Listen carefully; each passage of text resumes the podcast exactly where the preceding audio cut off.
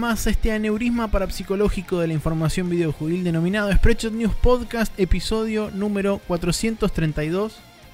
Hay un mosquito, de repente. Mi Ah, nombre es Maximiliano Carrión y ah, tengo un mosquito dando vueltas por acá, así que me voy a distraer por unos Esa es segundos. tu vida ahora. Sí, este, por unos segundos hasta el final del programa, hasta Mm. que o lo mate, lo que ocurra primero. Eh, ¿Cuál es tu habilidad para matar mosquitos? Eh, sí. ¿Qué tan buenos sos? Eh, en una escala de 0 a señor Miyagi, diría que estoy en una suerte de señor Miyagi con este una borrachera importante. Ok. Eh, no te sé que el señor Miyagi no llega a matar ni un mosquito en la película igual. Sí. Pero Eh, eh, yo no usaría palitos, no te lo recomiendo. Pero Claro. durante esta cuarentena, eh, la cantidad de polillas, mosquitos, etcétera, que han salido porque en mi edificio no estuvieron fumigando. em, ah, claro, sí. ha incrementado granmente. Granmente, sí. Bienvenidos. Hoy es un nuevo como- programa de la lengua española. Sí, sí, acá estamos. Eh, en el tesauro de la información videojuego. Eh, que tampoco sé si es una palabra en español, siempre escucho tes- thesaurus. Pero bueno, ni idea. Supongo que sí, porque es latín, qué sé yo. Eh, cuestión que hay unos árboles y cosas acá en el barrio y me parece que hay algún vecino hijo de puta que literalmente tiene un criadero de mosquitos también. Porque hasta julio no paró de haber mosquitos acá, o sea que alguien tenía una cuenca llena de agua ahí criando a lo loco, hijo de puta. Cuestión que he determinado que soy bastante bueno matando mosquitos con la mano. Por eso digo, no te recomiendo el coso, pero ni siquiera hoy los aplaudo, es como que los agarro así, tipo, ¡ay! Claro, bueno, no, yo a eso no llego. Yo si están parados en una superficie plana que no sea rompible, le Claro. hace pared, puerta Sácate. o algún otro tipo de Es que cosa. me da paja manchar las paredes, entonces trato de agarrarlos en el aire. Claro, bueno. Y eh, si no, caso contrario, cuando se posan sobre la- alguna parte del cuerpo y lo estoy Mm. siguiendo con la vista, en ese sentido sí me considero relativamente decente Como, para "Uh, seguirlos guacha". con la vista. Sí. Ahí sí, los aplasto contra mí este y, y a Sí. fin de su existencia. Pero bueno, pero ahora bueno, lo perdí de vista, así que lo seguramente que le me pasa a un mosquito cuando se choca contra un parabrisas por la cabeza es el culo. Em, Claro, Porque se aplasta y etcétera. etcétera. Bueno, sí, sí, yo soy Nicolás Díaz Palermo, vos sos Maximiliano Corrión, lo dijiste, pero quedó perdido en el espacio de tiempo. Sí, pero bueno, acá Eh, estamos, episodio 432, creo que también sí, ya lo dije. Pasa que el mosquito me este, tiró todo el programa al carajo y ahora lo estoy buscando. Porque igual me va a picar y va a ser una mierda todo, porque ya lo sé. Así que esto es mi vida ahora. Eh. Bien, eh, para también todos. Claro, también mi vida es leer toda la gente que pasó, saludó, dijo cosas, comentó y compartió y demás, y likes y toda la pelota, como por ejemplo el señor Matías Paz, Jorge Peiret, que vos dejaste una anotación que no leí, así que, Que nos pidió un spoiler cast del Yakuza y le dije, Eh, sí. aguanta que lo terminemos. Tipo, claro, bueno, pero va- vamos sí. a ver este qué, qué es posible de hacer y qué no. es un buen candidato porque es el primer juego que jugamos los dos al mismo tiempo en mucho tiempo. Eh, sí, por lo menos desde ver. principio de año, porque en el principio de año jugamos al XCOM. Sí, sí, sí. Eh, bien, eh, Francisco Sarmiento, el pibe del Fajor, Leandrox, eh, Marcerosa, Lucas del Mato y Santiago Rodríguez, muchos de ellos compartieron su año de eh, podcast de Spotify, no sé cómo funciona Mm. porque como no uso Spotify no sé cómo es, pero Medio que te cuenta por minuto, me parece, más que por capítulo. O sea, depende, porque te muestra algunas cosas de cuál es el más escuchado y otro que es el que cuál escuchaste más capítulos. Hay distintas métricas que son todas marketineras y boludas. Em, y en algunos casos estábamos entre los primeros cinco y esos son los que nos han mostrado. Y había es. uno en particular que estábamos justo antes que Café Fandango, que creo que era el de Santi Rod. eh, no sé si era el de él. Eh, había una persona que había subido eso y yo sabía que nos escuchaba a los dos. Entonces dije, claro, nosotros tenemos un promedio de más de un capítulo por semana porque sacamos spoilercast. Entonces Claro. el viejo truco. Em, o sea, si nos escuchás una vez por semana a los dos podcasts desde la misma cantidad de tiempo, o por lo menos desde antes de este año, este año estadísticamente probable que nos hayas escuchado más veces a nosotros porque tenemos más capítulos, nada más. Sí, por un simple Eh, tema de números. Sí, eh, pero bueno, igual fue el- la única persona que vi que no estuviera arriba de Café Fandango. El resto siempre estamos segundo, tercero, cuarto. Pero bueno, excepto Marcio Rosa que tenía un podcast de cine y después nosotros. Así que top 1 de videojuegos en el, en el de Marcio Rosa. Claro, somos top Yo- 1 de videojuegos en el mercado de Marcio Rosas. Yo me voy a agarrar de eso, el tipo back of the box, endorsing, así, claro. tipo de una. Em, Uno de un Marcio gracias. Rosa nos escucha este, antes que cualquier otro podcast de videojuegos. Claro. Bueno, pero muchas gracias a todos en serio por, por escucharnos. No importa la plataforma, la verdad es que voy a asumir que absolutamente todos los que no nos pusieron ahí es porque nos escuchan bocha directamente de nuestro feed, que es lo que recomendamos siempre.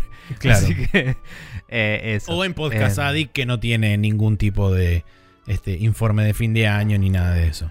Claro. Eh, nada, la verdad es que tendríamos que revisar un poco cómo hacer mejores métricas, porque hoy usamos un servicio que le doy bola a veces, em, que es gratis y ilimitado. Pero, perdón, quise decir y, coma, limitado. No sé si Ahí se está. entendió. Eh, pero bueno. Fuera de Eh, eso, eh, sí. hay un fe de ratas importante que hacer. La semana pasada leí una noticia que era cualquiera, porque estaba redormido y no leí la fuente. Directamente lo vi desde el Twitter de nuestro sitio. O sea, estaba logueado en el Chrome, en la cuenta de Spreadshot, que tenemos una cuenta de Spreadshot. Miro el Twitter y había salido esta noticia del el crunch de la guía de CD Projekt, de, de CD Projekt, Del no, Cyberpunk. Del, del Cyberpunk. En IGN, creo que era. Y era una noticia falsa del sitio de Hard Times. Y soy un boludo que no leyó de qué sitio estaba leyendo. Solo leí el tweet. Y como en nuestro Twitter de Spreadshot News en general seguimos cuentas de prensa y developers directamente, asumí automáticamente que era una, un sitio de verdad y no leí de dónde estaba leyendo la noticia. Así que malísima mía, horrible, desinformar es una poronga, no lo hagan, eh, tomen más café. Ese es el mensaje Sí, para eh, la para, lo- posteridad. Para los que no sepan, The Hard Times es similar a The Onion, pero está más enfocado en tecnología y videojuegos, mientras Sí. que The Onion es más genérico, un sitio de parodias este, de cosas que hoy en día podrían tranquilamente pasar por titulares verdaderos porque hay cosas que superan a la ficción. ¿Te acuerdas de World of World of Warcraft? Sí, me acuerdo. Estaba muy bueno eso. Bueno, no Eh, importa. Bien, Eh, y la, me otra, la mandé, sí. la otra anotación que tenemos acá en la parte de anuncios extendidos es que existe instagram.com barra news y, y que Sí. tenemos que meterlo en el workflow. Eh, please understand, follow, please be excited, etc. Sí, eh, nada, lo creé el otro día. De hecho, lo creé el día que salió el podcast, pero no subí el post del podcast porque dije, no voy a andar confundiendo las masas ahora. Vamos a solo crearlo y empezar a juntar followers. Entonces, avisé que se creó, ya tenemos, no sé, creo que 50 seguidores ahí, más o menos. Em, y la idea es, eh, según hablamos con Maxi, eh, porque yo ya tengo Instagram y lo uso y él no, yo voy a manejar el Instagram. Maxi va a seguir con eh, como postea los posts siempre, que se postean automáticamente en Twitter. Y entre los dos vemos Twitter, yo miro Instagram y Facebook. Lo veremos por... Facebook por Eh, ahora sí, está ahí con un destino un incierto hasta el día que decidamos que morirá. Mm. Tengo un comentario más al respecto, pero lo voy a leer cuando lea el comentario de Lucas que tiene que ver con esto también. Bien, Eh, perfecto. Bien. Eh, y justamente a colación de la Sí. fe de ratas, yo tengo un comentario de Matías Paz que dice, uh, se perdieron la oportunidad de ser como los medios grandes y no reconocer un error nunca. Pero tranqui, amiguis, corresponde que lo aclaren por acá y obvio que lo van a hacer en el próximo episodio. Sí, justamente, acá está. Eh, te quiero mucho, Esprello, destellos. Que Está supongo que será como dicen eh, los jóvenes de hoy en día, saludos o algo por el estilo, eso, de- de- destellos. No sé, capaz que era tipo el emoji de... ah, puede ser, claro. Sí, también. No sé, Eh, vos lo no sé. copiaste y tenía un emoji o... No, decía eso, destellos. No sé, capaz es una verbatización de... No, verbatización no, de... ¿Qué sería? Em, transcripción, ponele... de- no me importa. Eh, continúo. Eh, bien, muchas gracias Mati. Em, WhatsApp en Twitter. Y eh, tenemos un, comentario de Lucas del Mato que nos dejó un par de tweets que dice, si tuvieran Instagram podría etiquetarlos, que curiosamente ya teníamos para ese momento, pero no lo vio porque no hice tanta publicidad tampoco. Eh, pero les quería compartir de esto de todas formas y nos pasó eh, que estábamos en su top de, de mm, Spotify. Eso. Y dice, postdata, la integración entre Instagram y Facebook es bastante transparente. Lo que no estoy seguro es si van a poder mantener el mismo Facebook. Creo que sí, si inician sesión con el usuario de Facebook, dice.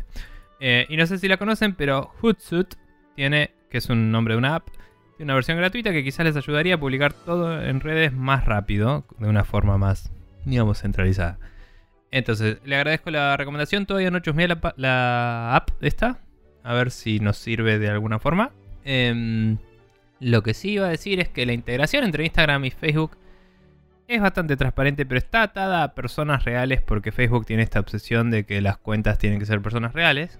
Eh, mientras que eh, en Instagram no hay una distinción entre páginas y Y personas. cuentas. eh, Ah. Como hay. Como si hay en Facebook. En Facebook vos tenés una página y la página la moderan personas. Y esas personas tienen que tener cuenta de Facebook. Está bien, tiene sentido buenísimo. En Instagram tenés cuentas de personas y cuentas de negocios. Claro. Yo puse que la de Spreadshot sea una cuenta, entre comillas, de negocio, más que nada por una cuestión de eh, identidad digital y esto no es una persona, no me rompa las bolas y que si vos te logueabas también, que no nos empiece a decir cosas raras de, che, te estás logueando en muchos lados, ponele. Em, y el problema es que igual tengo que loguearme con mi Facebook para que se ate a la página. Porque no existe un Facebook Spreadshot News, sino que Claro. existe tu Facebook, mi Facebook, y somos los moderadores de Spreadshot News. Entonces uno de los dos tenía que atar su cuenta a esto. Lo cual tiene la repercusión de que tuve que deslinkear mi cuenta de Instagram de Facebook. Lo cual es estúpido, porque claramente le estoy diciendo, esta es personal y esta es de empresa. Entonces, ¿por qué no puedo tener dos atadas al mismo Facebook? ¿Me entendés? Es totalmente retrasado, imbécil. No me importa mucho que mi Instagram no postea mi Facebook. Me chupa bastante huevos. Lo tenía puesto porque era gratis y era como, bueno, si mi tío, ponele, quiere ver que subí un dibujo, ahí está. Ahora no verá que subí un dibujo porque... No, mala suerte. Pero es como... eh, es un maneje medio choto. Es, es transparente, sí. No es ideal, es lo que quiero decir. Claro. Eh, para cosas que son así proyectos de más de una persona. Es medio pedorro. Eh, así que nada. Pero sí está atado. eh, si posteamos ahí, se postea en el sitio también. Se puede desactivar eso, se puede hacer por post. Eh, y el. No sé si hay forma de hacerlo opuesto. Para que cuando vos posteas en Facebook lo postee ahí. Porque en Instagram tiene que tener una foto sí o sí el post. Pero bueno, yo puedo ir, copiar el post que pusiste y subir alguna foto, sea el logo o una imagen de alguno de los juegos que hablamos o dibujar alguna pelotudez si tengo ganas alguna vez. Em, pero bueno, eso es todo lo que repercute. Todavía no está decidido cómo va a funcionar esto, pero voy a empezar a postear los capítulos ahí también. Y quizás podemos aprovechar cuando queremos hacer polls y eso, hacerlas en Twitter y ahí también. Claro. O hacer stories boludas de. Que las stories sirven como medio de promoción de. Che, salió hoy el capítulo. Porque cuando vos vas viendo las stories, es como. Ah, esto es- pasó en las últimas 24 horas. O sea, sí o sí. Entonces, en ese sentido, nos puede servir para promocionar el podcast, me parece. Eh, pero bueno, eso es todo lo que tengo para decir al respecto. Eh, y gracias de nuevo a todos los que eh, están eh, arengándonos desde sus tops de listas de Spotify. Nos Así gusta es, que nos muchos. escuchen donde sea. Eh, pero más nos gusta justamente que nos comenten y que nos compartan. Así que gracias por todo eso. Muchas gracias a todos y ahora sí, entonces damos por concluido esta primera sección de introducción y demás otras hierbas para pasar a hablar sobre lo que estuvimos jugando esta última semana.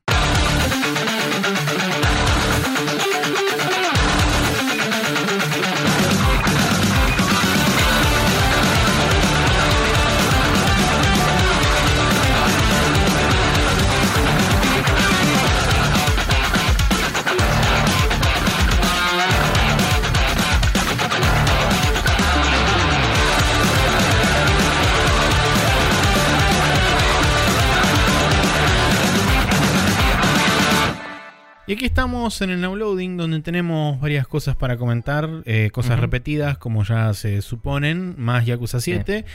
Y también eh, cosas nuevas que llegaron para entrometerse en el fin- la finalización del Yakuza 7. En mi caso, por lo menos. Ok. Eh, Em. pero bueno, contame qué es esto de Remnant from the Ashes. Bien, eh, Remnant from the Ashes es un juego de los que la gente calificaría como Souls-like, em, que está disponible en PC, Xbox y Play 4. Eh, estamos jugando, va, estamos jugando. Jugamos un rato con los chicos el otro día, con Pablo y con Mati. Em, se puede jugar hasta 3 en cooperativo. No, en ese sentido no es como los Souls que tiene todo el sistema de invasión y todo eso, sino que es, es co-op, digamos. Es por ahí un poco más Destiny eso, si querés. Y mm, tenés como una especie de eh, postapocalipsis, eh, no bíblico particularmente, pero eh, digamos... eh, tampoco Lovecraftiano, pero medio como así, eh, es un cataclismo más bien de fin de los tiempos, eh, épico y religioso, por así decirlo, ¿no? Ah, creo que ya sé cuál es. ¿Este es el de Sí. Gunfire Games? Eh, creo que sí, no me acuerdo el developer, pero Que es como que vas, vas pasando por distintos mundos y el. Es medio así, sí. Sí. Es- son procedurales los, los mapas. Em, el seed no sé cuándo lo determina, pero digamos que yo creo mi partida, te invito. Mi mapa siempre va a ser el mismo para mí y vos vas a ver ese mapa cuando venís conmigo, pero cuando vos jugás en tu máquina, estás jugando otro mapa Claro. en la misma área, digamos. Eh, es medio diablo eso, si querés. Eh, diría que quizás la analogía más directa sería tipo el Hellgate London en cómo funciona, que es una analogía que no va a casar absolutamente nadie en la internet hoy en día. Sí. Pero yo me entiendo. Eh, cuestión que es un shooter, básicamente, En tercera, persona, Mm. que eh, la dificultad no me parece ni a palos tan alta como los Souls, pero sí un poco el formato tiene esto de, más que nada el, el formato del checkpoint de vos interactúas con un cristal que está ahí, que sería como el bonfire, y responden los enemigos. Eh, esa es la principal eh, característica.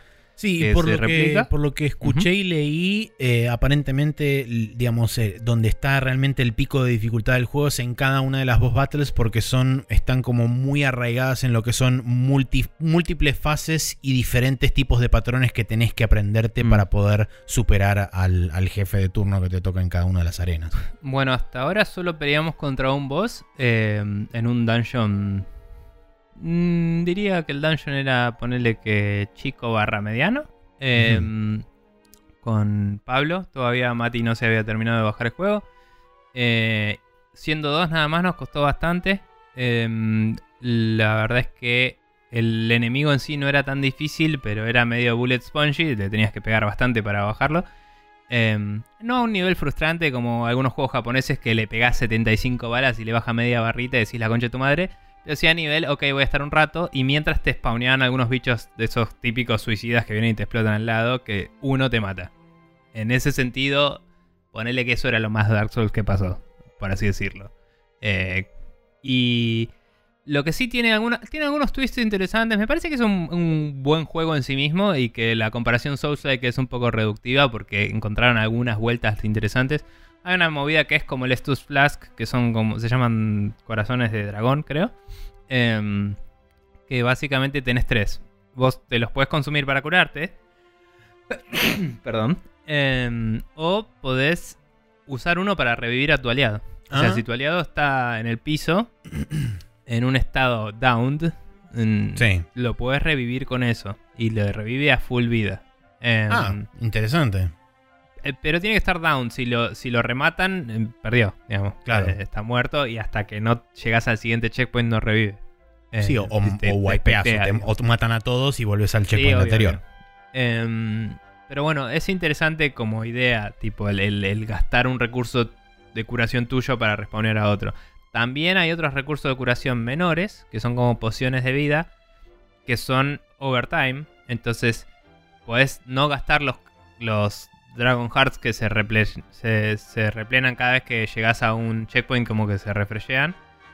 Eh, en vez de gastar esos, eh, gastás las pociones, pero las pociones tardan un ratito en curarte. Claro, no es como es que te, curan, no sé, por decir algo, 300 HP a lo largo de 20 segundos. Claro, entonces tenés que igual cuidarte. Si estás en el medio de una pelea, vas a estar jodido. Eh, me parece un, eh, o sea, me parecen lindas formas de variar sobre la fórmula. Mm, Em, y el combate ranged está bastante bien. Yo pensé que iba a ser un poco más duro por la idea, ¿no? Uno te dice, es un Souls like con armas y decís, mmm, claro. bueno. Sí. Em, pero la verdad es que es un third person shooter competente, vamos a decir. Em, y nada, en general vos tenés tres estereotipos de.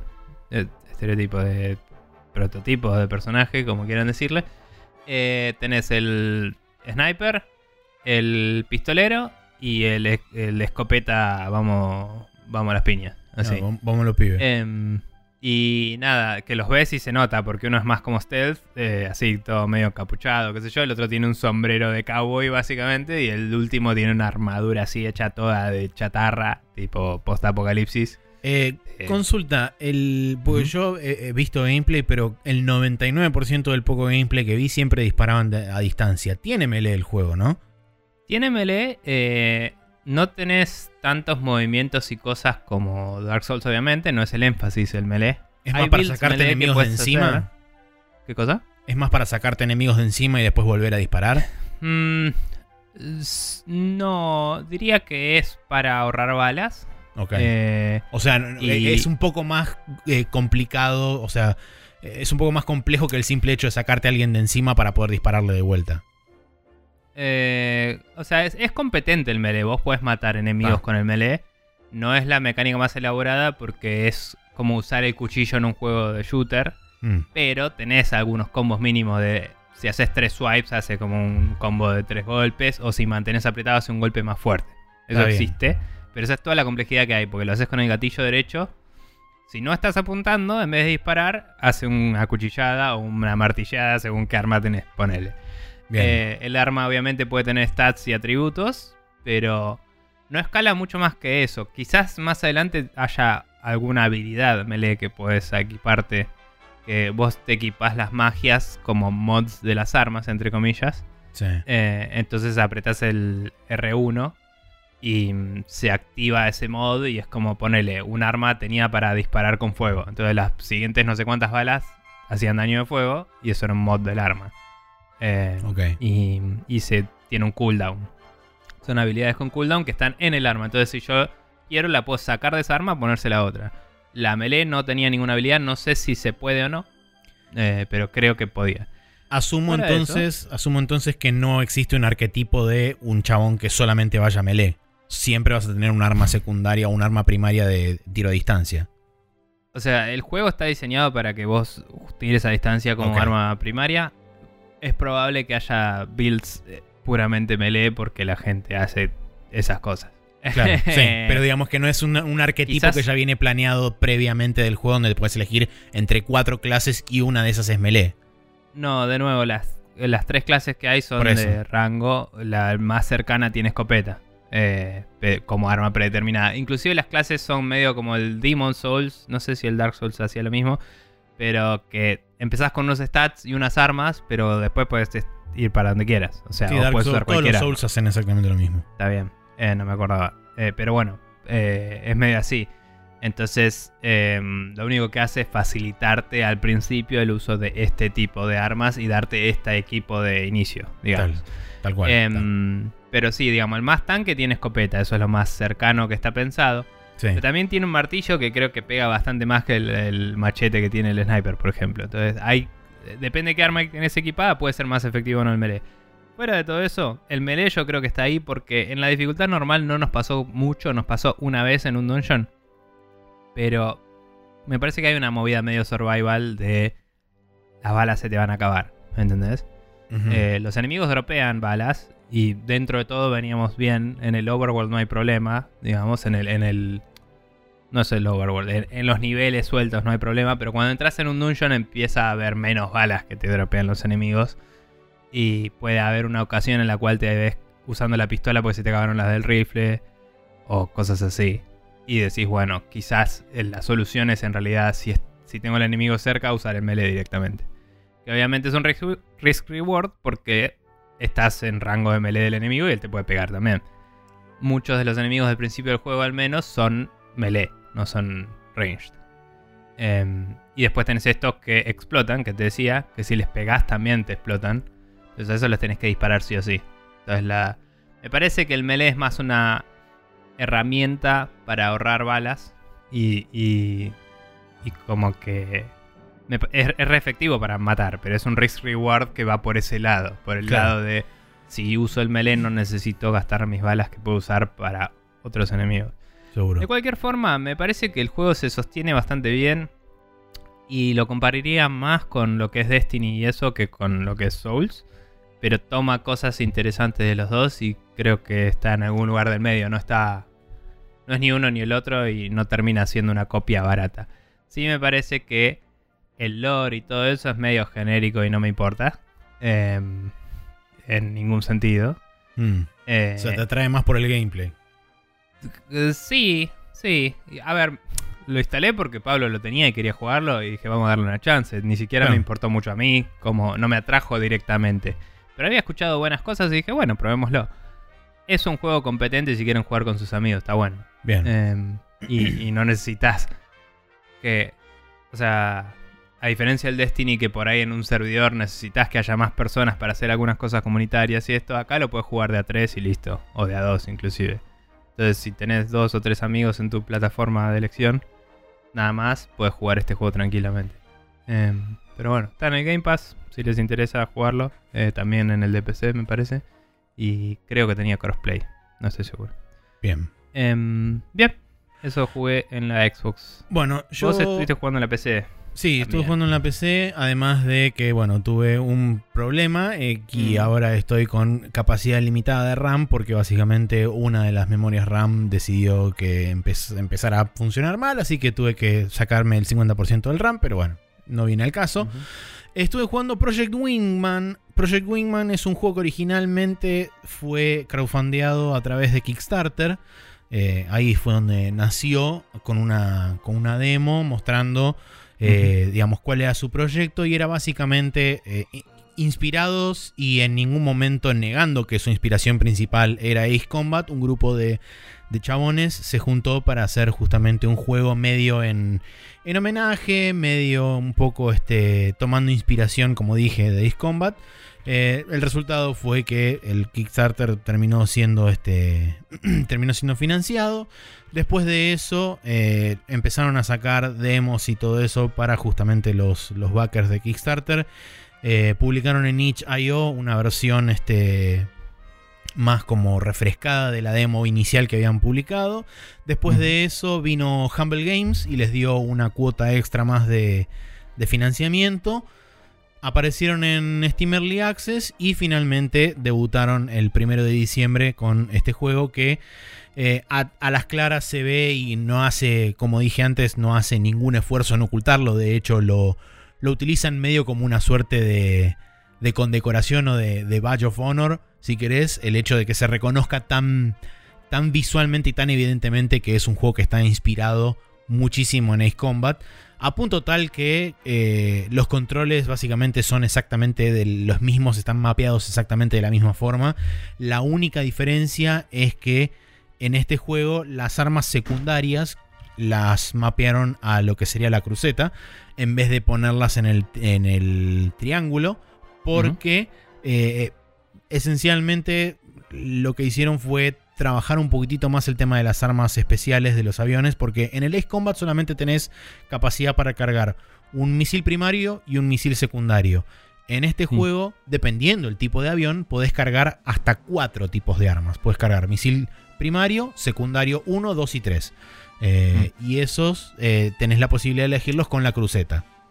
Sí, más como A, la vida real, o B, en Elite Dangerous que tenés los hardpoints y es como, bueno, dispara este y este, o dispara este y este, y es más modular. Exactamente. Y de cada uno, Ah. de cada uno de esos hardpoints tenés, por ejemplo, la posibilidad en algunos de asignarle el mismo tipo. Entonces, cuando vos, por ejemplo, seleccionás este, en, el, en un hardpoint, pones los misiles de corto alcance y en todos los demás hardpoints pones misiles de largo alcance, solamente te van a aparecer dos opciones en la cruceta, que es izquierda y arriba, porque van sentido las agujas del reloj.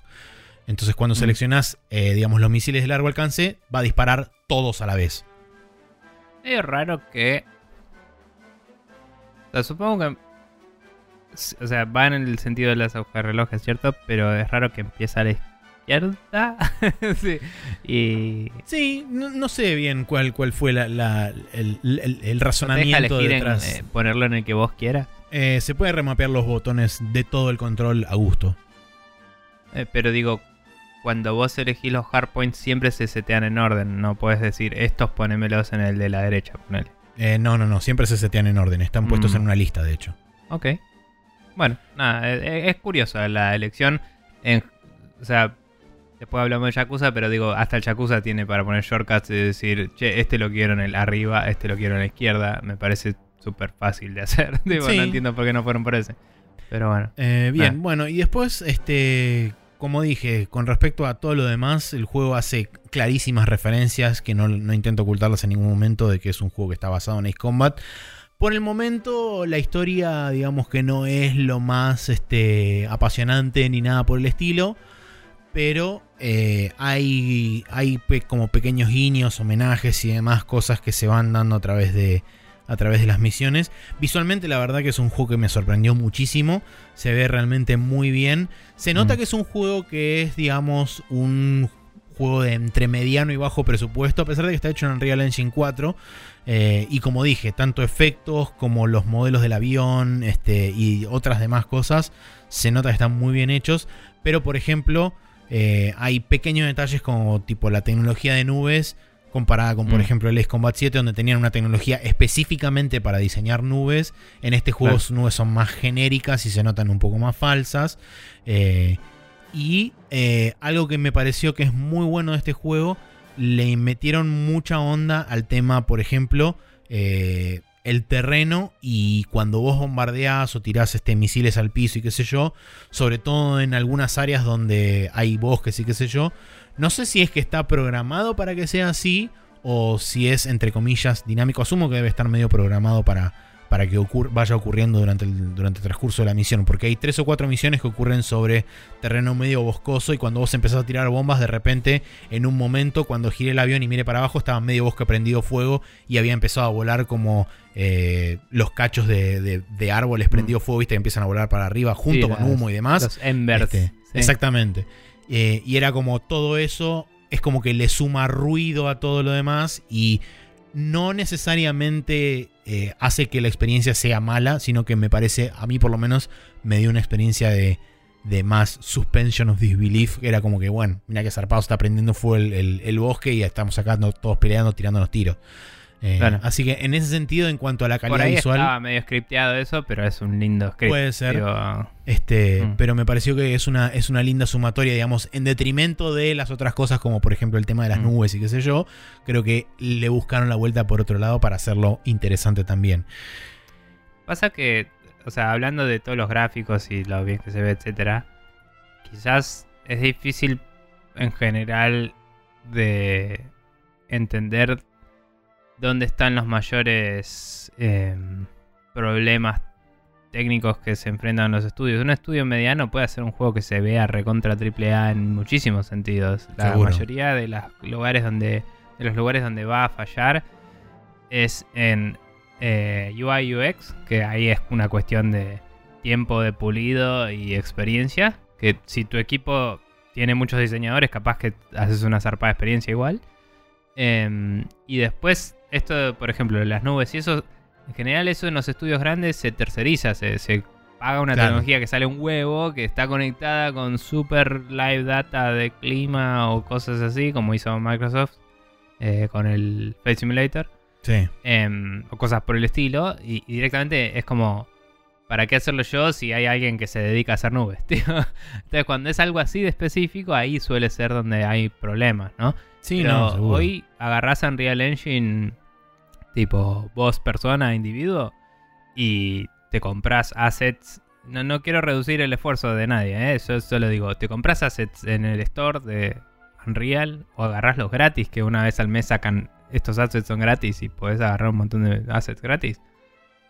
Y los metes en una escena, le pones una luz, le das play y se ve increíble ya de por sí. O sea, Sí. porque el motor puede proyectar una cantidad de polígonos y luces ridícula de por sí.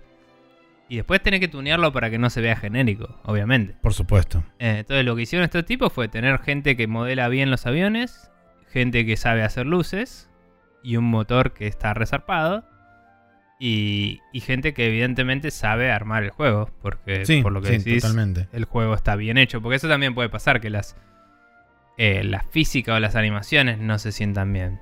Eh, Sí, no, con respecto a eso, no, no quiero llamarlo modelo de vuelo porque se, se- se sabe desde público conocimiento que Ace Combat es un juego que está mayormente tirado para el lado del arcade.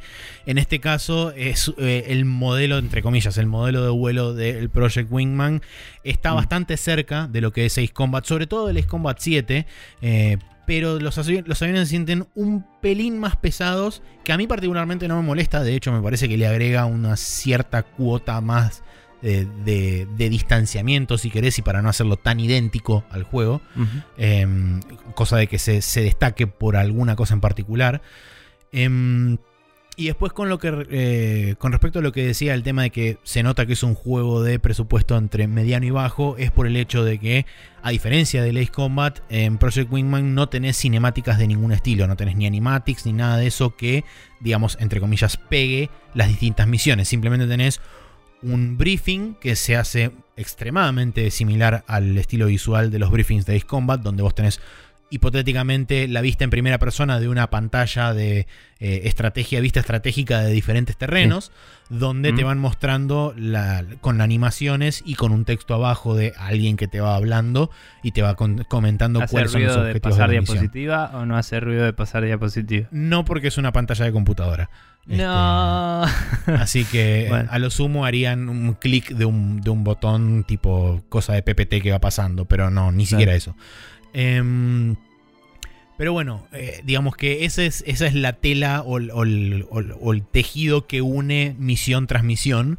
Eh, lo mismo lo- sucede con la pantalla del final de misión, donde te muestran básicamente un scoreboard, donde te muestran todos los aviones que bajaste, las estructuras que destruiste, los puntos que hiciste, y en base a eso te plantean la siguiente misión y cuando le das siguiente vas al siguiente briefing. No hay nada entre medio como suele haber en los 6 Combat donde hay cinemáticas que te expanden la historia o te cuentan y qué sé yo. Lo cual lleva a que, por ejemplo, mucha de la narrativa de- del juego se cuente dentro de la misma misión entre los pilotos y los distintos personajes que hay dentro del mismo juego. Eh, Tiene voice acting, ¿no? Sí, tiene voice acting, no es súper mm, top notch ni nada, pero es servicial, eh, o sea, cumple. Está bien.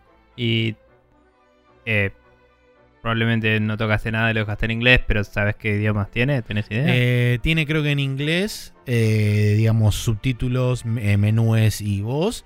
Creo que es la Mm. único, el único voice track que tiene. Después creo que tiene subtítulos en castellano y UI también en castellano, pero no estoy del todo seguro. Debe tener tipo soporte para los lenguajes Eh, europeos. probablemente imagino. tenga EFIS, sí. Mm. Em, que es inglés, francés, eh, italiano y español en inglés. Portugués, ¿no? Eh, EFIS no, EFIS no tiene portugués. Ah. Qué raro que esté distinguido así. Porque yo siempre me acuerdo de el Multi 5. Que eran como los. Bueno, el Multi 5 es básicamente lo mismo, pero creo que un- con alemán incluido o algo así. Y portugués. Ah, bueno, y portugués. Em, Francés, español, inglés, portugués, alemán. 5. Ahí, que- Tengo. ahí está. Eh, pero bueno, sí, en, en definitiva, la verdad que es este es súper competente. Como dije, para la gente que es fanática de Ace Combat, seguramente lo van a Tenía disfrutar pintas. Por ahí seguramente, por lo menos por ahora, voy recién por la misión, creo que 5 o 4 por ahí. eh. Y por ahora la historia, digamos que no se, no se abrió ni se expandió demasiado.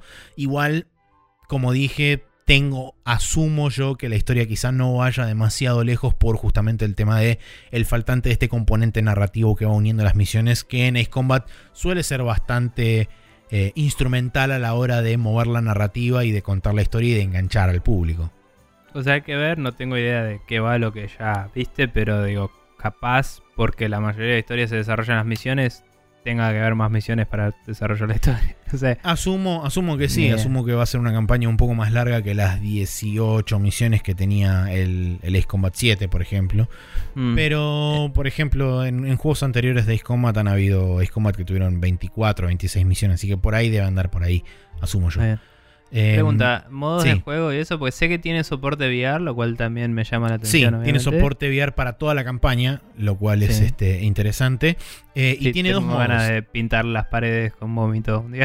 Sí. y tiene y dos modos. Tenés, sí. como dije, el modo campaña y el modo historia. Y después tenés otro modo que se llama modo conquest, que es una suerte de run-based, donde vos básicamente arrancás con un avión y te dicen, bueno, el objetivo es ya sea destruir cierta cantidad de enemigos o destruir eh, enemigos puntuales que te van marcando y eso te va a ir haciendo como avanzar de áreas o de zonas. eh, Mm. por lo menos por lo que leí, no lo probé todavía. Em, y una O vez sea, que es te un bajan, escenario donde cada vez que cumplís el objetivo te dan otro en el mismo escenario. Y vas Eh, te dan, no sé si es que te dan otro en el mismo escenario o es como que vas avanzando de distin- a distintas áreas y te van Como como cargando en diferentes mapas. Eh, Y cuando te bajan, o sea, cuando, cuando perdés y te derrotan, esos puntos, un porcentaje te los descuentan y otro porcentaje te los asignan como, entre comillas, créditos para poder ir comprando otros aviones. Entonces, ¿En ese arran- modo o también te sirven para la No, campaña? no, no, en ese modo. Los dos modos están totalmente separados. Campaña es una cosa y este modo Conquest es otra. Ok. Em. Interesante, o sea, es un modo arcade, digamos. Claro, no, no lo probé todavía, así que no puedo hablar Mm. más que lo poco que leí al respecto. Para la próxima lo voy a probar aunque sea, para ver qué onda, cómo se maneja y cuáles son un poco más las eh, lo- los, los vericuetos que tiene. Pero ¿Y me estoy flasheando o había una idea de hacer multiplayer algún día de este? Eh, no que yo sepa, por lo menos no, Mm. no lo dijeron en ningún momento en, la- en las noticias oficiales. Ahora quizás si más adelante se les ocurre por ahí hacer un modo multiplayer, lo hagan. bien, no el que si tiene no multiplayer es el Ace Combat 7, sí. Es cierto. sí. Bueno, nada, eh, interesante igual. Eh, ¿Sabes que el otro día me acordé mm, por ver un retweet de. eh, que, que era de, de este juego, hecho por el developer de otro juego que estoy siguiendo de cerca. Que no me sabía el nombre del juego, solo veía los GIFs del chabón, pero se llama Tiny Combat. Y eh, te pasé alguna vez, mira, te estoy pasando el link. Y es ese que Ah. se ve como un simulador de vuelo de los 90 y es hermoso. Se ve es muy similar lo- a como se ve el Air Combat que es el Ace Combat 1. Bueno, el si ves después, o sea, después si querés te paso, te busco el Twitter del chabón. Es básicamente ese, ese nombre que es Y485, que es el, no- Mm. el nickname del chabón. En el sí, se ve Twitter tiene extremadamente similar, similar. tiene un montón de cosas el chabón de todo lo que va laburando eh, y es increíble. Lo está haciendo en Unity em, y está haciendo simulaciones de un montón de cosas. Cuando te, te cuenta cosas interesantes, los desafíos técnicos, como claro, cuando disparo a la lejanía en un modelo hecho solo con em, caras 3D que no tienen textura ni, ni efectos ni nada, sino que es tipo modelos 3D como se hacían los juegos en los 80-90. Sí. Eh, cuando disparo a la lejanía llega un momento que la proyección 3D eh, hace que esté más chico que un pixel y se tiene que ir. Entonces tengo que poner un script para que el mínimo sea de un pixel y, y tipo y como que ves eh, ves el una ametralladora tirando al horizonte y ves que como que trazan las balas y a lo lejos empiezan a caer puntitos así y, y es como magia. Es, es hermoso como el chabón te va mostrando todo lo que va haciendo y todo lo que va probando y a veces sube bugs y te quedas de risa. Hmm. Y tiene mucha pinta y hay un demo. Tiene una eh, demo, sí, estoy viendo. Re, re liviano, 26 megas pesa la demo. Y bueno, ahí tenés, chavo. Sí. Y este juego Eh. tampoco es muy pesado, contrariamente a lo que yo hubiera pensado. Este, por lo menos a, a través de Steam, cuando lo bajé, creo que eran 600 y pico de megas, una cosa así. Y bueno, bueno, ok, es mucho menos de lo que uno hubiera pensado igual, pero digo, sí, no tenés cinemáticas CGI Exacto. Eso, el 4K. video pesa muchísimo. Eh, y, y probablemente el audio no sea tampoco de una calidad super ultra recontra remil flag. Eh, También, seguramente. no sé, pero bueno. Eh, sí, Eh, bueno, bueno, Project Wingman, la verdad que para los que les interesan los, este, los juegos Simil Ace Combat es una, es una compra bastante, bastante recomendable. Bueno. Yakuza 7. Sí, Pasaron cosas muy pasaron un serias montón en de este juego. cosas desde la última Sí. vez que jugamos. Eh, yo estoy actualmente en el capítulo 13. eh, Yo estoy en el yen- 14, empezando el 14. Yendo a buscar este, técnicamente a una persona el día de la elección, va, el día de la elección o el día que se, se confirman los candidatos para la elección del gobernador. Eh, Déjalo ahí porque por ahí estamos apoyando a gente que está jugándolo también. Sí. Déjalo ahí. Pero, Pero, pero bueno, sí, eh, han, han sucedido cosas muy importantes esta noche acá, sí. eh, sobre todo en el capítulo 12, que es como un capítulo donde de repente te dicen, eh, ¿querés fanservice? Toma fanservice. Y te tiran todo el fanservice todo junto en la cara, y es hermoso. Sí. Eh, y, y estuve como tres días esperando a que llegue para hablar de eso. Sí. Eh, sí, chabón. Eh, bueno, nada, hay un spike de dificultad medio heavy, pero Sí, el juego bastante. te da un lugar donde grindear que es mucho más copado y rápido y, y menos molesto que el Que el dungeon, dungeon, sí. em, que es como una arena. Eh, además te da buenos rewards de ítems, entonces te dan ganas de volver a hacerlo si te perdiste alguno. Eh, hice... Hablando de eso, sí. una de las cosas que la, de las que nos quejábamos era del tema de la cantidad, yo principalmente, del tema de la cantidad de encuentros y qué sé yo, dentro de esa, dentro de esa arena de combate, Mm. una de las recompensas opcionales que puedes obtener haciendo una... De hecho no es opcional, si pasaste la... Ah, eh, Es no es opcional, pensé que era opcional. Bueno, eh, una No de las porque te dan uno recompensas... solo. Las opcionales las puedes sacar varias veces. Las Ah, que son de una están ahí en una valija que es como si pasás el lugar, lo agarras y Ah, bien. desaparece.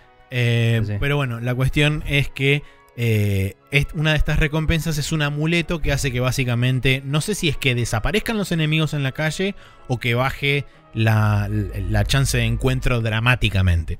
Eh, yo lo usé para hacer un par de sidequests en el siguiente capítulo porque dije no tengo ganas de pelear si no hace falta por un rato. Y, y básicamente unos enemigos que ya habían spawneado seguían existiendo pero les pasé al lado y no me pelearon.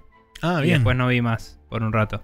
Eh, ok, Se ve entonces... que handlearon el caso porque dijeron, che, esto va a pasar. Sí, Tipo, eh, bueno, menos em, mal. Eh, copado entonces sí. que directamente despawné todos los enemigos.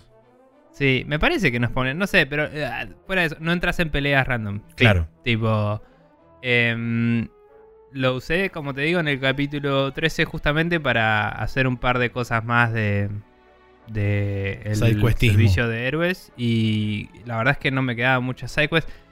En el capítulo, creo que es el 13, sí, eh, hay un par de saltos de tiempo que son día, noche, día, noche y es como que muy pocas sidequests me salieron nuevas en eso.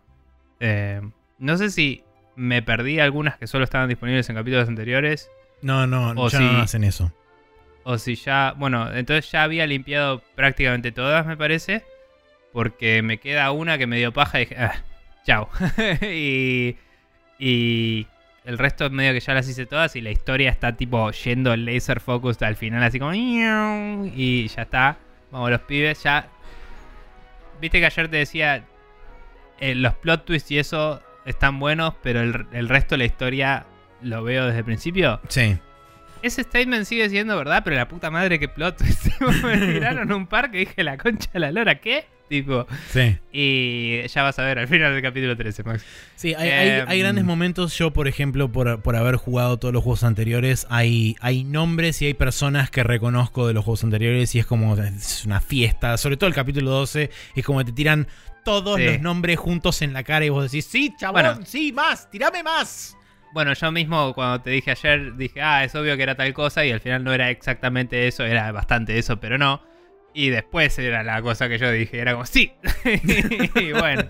Em, pero no, pero después eh, me tiraron un plot twist del cual quiero hablar con vos cuando lo hayas pasado, porque es como sentimientos encontrados. O sea, está muy bien, pero también es como... eh, y, mm, Sí, yo y muchas de las cosas que pasan es como que no las, no las quiero pensar demasiado porque hay Eh. momentos en donde el juego flaquea bastante fulero. Este. Sí. Pero, Pero, es como yo me, me dejo llevar y es como, sí, ya fue, vamos, todo, Sí, ríe, sí, ¿qué la estoy pasando muy bien. Y el dorama, chabón. El dorama es- Sí, el el- es tremendo. El drama el es tremendo. Y mm, nada, la estoy pasando muy bien. Eh, no, no hemos hablado hasta ahora mucho del minijuego de, de la empresa, pero ahora que yo también llegué al nivel 1 quería hablar un poco de eso, porque Sí. están muy buenas las mecánicas que implementa. Básicamente, eh, en un momento de la historia se te presenta un personaje que te... Es raro porque te lo presentan durante la historia y después lo ignoran totalmente. Y esas, esa questline tiene que ver con un personaje opcional de party que puedes obtener que también me parece un poco desaprovechado que en absolutamente todas las cinemáticas aparecen todos los demás personajes menos ese. Sí. Y es como me lo presentaste en la historia, o sea, podrías hacer que por lo menos esté de fondo saludando, tío, en cada cinemática de fondo, así como, hola, tipo, existo. Eh, o- o, ¿Me entendés? De Poner- última, poner, de última, poner un flag tipo, si interactuaste más de una vez con el minigame, sumalo como un más uno en el, en el coso y listo. Y si no, no. Eh, No sé, pero lo que voy es que. eh, obvio que es un costo y lo que sea. Pero aún si no dice nada, me hubiera hecho menos ruido que por lo menos aparezca caminando conmigo y los demás cuando son cinemáticas de vas caminando con los demás. O todo eso, ¿viste? O en las sidequests, que muchas veces se ve tu party pero no están hablando. En algunos momentos sueltos, cuando vas caminando y te cruzas con algo, no sé. Pero Nada, eso, eso me pareció que hacía ruido, por un lado. Pero volviendo a la- al manejo de empresa. Es interesante. eh, vos básicamente tenés que levantar una empresa que está medio en la lona. Eh, contratás personas de management, de, eh, digamos, eh, empleado que va al público, ¿no? De atención. Y otro que es como el no sé si sería el que hace las cosas, como decirlo. No, no me acuerdo los nombres de los tres puestos que tiene en cada lugar. No, es como Pero- un manager y dos empleados en, en general, cómo Sí, está eh, armado el, el plan del, sí. del negocio. Cuestión que depende del negocio, em, qué habilidades necesitas tener de cada persona, lo cual tiene sentido. Y además tiene el negocio un rubro. O sea, vos tenés un tipo de negocio y un rubro. Puede ser una empresa de entretenimiento o una empresa de producción de cosas o una empresa de eh, comida. O puede ser un local de venta de comida o un local de venta de entretenimiento. Entonces, un lugar que vende videojuegos es un local de entretenimiento Exacto. una eh, no sé un cabaret es un eh, lugar de, es una empresa de entretenimiento ponele por decir una distinción boluda Eh, entonces eh, si vos pones una persona que es del mismo rubro rinde un poco mejor y se creo que le baja un como que tiene menos problemas de, de motivación que la motivación también sube la productividad Exactamente. que si le pones a alguien que no encaja en el mismo rubro. Entonces hay un nivel de micromanagement que puedes hacer ahí medio ridículo. También eh, el manager es el único de las personas que puedes alocar que eh, todas sus skills se aprovechan. Vos tenés como tres barritas que son calidad de producto, atención al público y eh, había otra más que era... Notoriedad o algo así. Notoriedad, sí. Entonces, si vos tenés un personaje que tiene esas tres barritas más o menos altas, te conviene siempre que sea el manager, por default. Porque después los otros dos puestos en general solo usan una de esas barritas y las demás las ignoran. Entonces tenés que ver dónde poner a cada uno para optimizar eso también, para que no se desperdicien sus habilidades. Después tenés, por un lado, los costos de mantenimiento. El lugar te sale mantenerlo tanta plata. Tenés que pagar todos estos sueldos. Y tenés la estimación de cuánto vas a ganar. Que eso se multiplica según la motivación de la gente. Y si tenés algunos bonuses que salen a veces en Sí, historia. y si cubrís lo que, se, lo que podríamos denominar el mínimo de, de requerimientos de cada uno de esos edificios con respecto a lo que mencionábamos antes, calidad de producto, servicio y Mm. Sí. notoriedad. Si no lo cumplís, igual vendés Pero no Pero vendés el menos- máximo que podrías vender. menos. O sea, no es óptimo. Y la verdad es que yo siempre lo cumplí, entonces no sé bien qué repercusiones hay, pero imagino que también baja la moral y como que Baja la moral más rápido, sí. Eh, pero es interesante porque vos como que tenés, por un- para upgradear en los edificios también tenés, puedes upgradear la calidad de producto, puedes upgradear la notoriedad, es como que estás invirtiendo en esas cosas, ¿no? Exacto. O upgradear la atención al cliente eh, para subir la base, así después le puedes poner una persona con menos experiencia y que ande igual, porque el edificio tiene más calidad. Pero además puedes upgradear la, eh, digamos, el, la cantidad de producto que querés vender. Es como le subís los requerimientos, digamos. Entonces, eh, como que producís más. Y si producís más, tenés que vender más para que sea rentable, porque te cuesta más mantenerlo. Claro. Pero, pero eh, eso te sube todos los números. Y después cada cuatro veces, o sea, vos seteas todo esto, le das, dale para adelante, tipo apretas un botón y, y se ejecuta la acción eh, de eh, tener una simulación de una semana de ventas, digamos. Exacto. Entonces, todas tus eh, personitas que están laburando en cada lugar tienen sus stats en juego y eso hace que vendas una cantidad de plata. Salís con una ganancia o no y eh, eso te deja parado en un lugar de tengo tanta plata para invertir de nuevo, puedes aprovechar, agregar cosas, modificar cosas, comprar, vender edificios, lo que sea. Edificios digo, eh, son negocios en realidad, vos puedes decir, uy, eh, este negocio me está rindiendo muy poco, lo vendo y compro este otro que eh, es más caro, pero va a vender más, porque es más grande y tiene más alcance, etc. Sí. Entonces, como que vas creciendo de a poquito haciendo esas transacciones. Me hizo acordar un poco al, al Off-World Trading Company. Que vos a veces tenés algo que está rindiendo y, y se la banca, pero no es óptimo. O sea, podría ser mejor. Entonces tenés que venderlo a la mierda y hacer otra cosa. Porque es como, esto, esto así no vas a crecer. Vos querés crecer, de, tiralo a la mierda. Y tipo, tenés que ser bien capitalista, decir, esto ya no sirve, chau. Tipo, o no sé, uy, esta persona me cuesta mucho y no estoy aprovechando su habilidad. Pum, despedido, a la mierda. y como que vas haciendo todo eso así bien eh, cerdo capitalista y vas micromanageando todo y vas levantando tu empresa. Cuestión que cada cuatro semanas de, de ventas, que en el medio puedes hacer todos estos managements, eh, tenés una reunión con, el, con la junta directiva que eh, básicamente según que también te fue en ventas, atención a... No, eh, mantener a los empleados contentos. Ventas moral y valor de la empresa. y valor de la empresa. El valor de la empresa se determina medio por qué edificios tenés y, y qué tan upgradeados los tenés. Em, y cuánto costo de producción tenés también. Si, si pediste un préstamo y estás en deuda, me parece que eso te baja el valor, por ejemplo. Sí.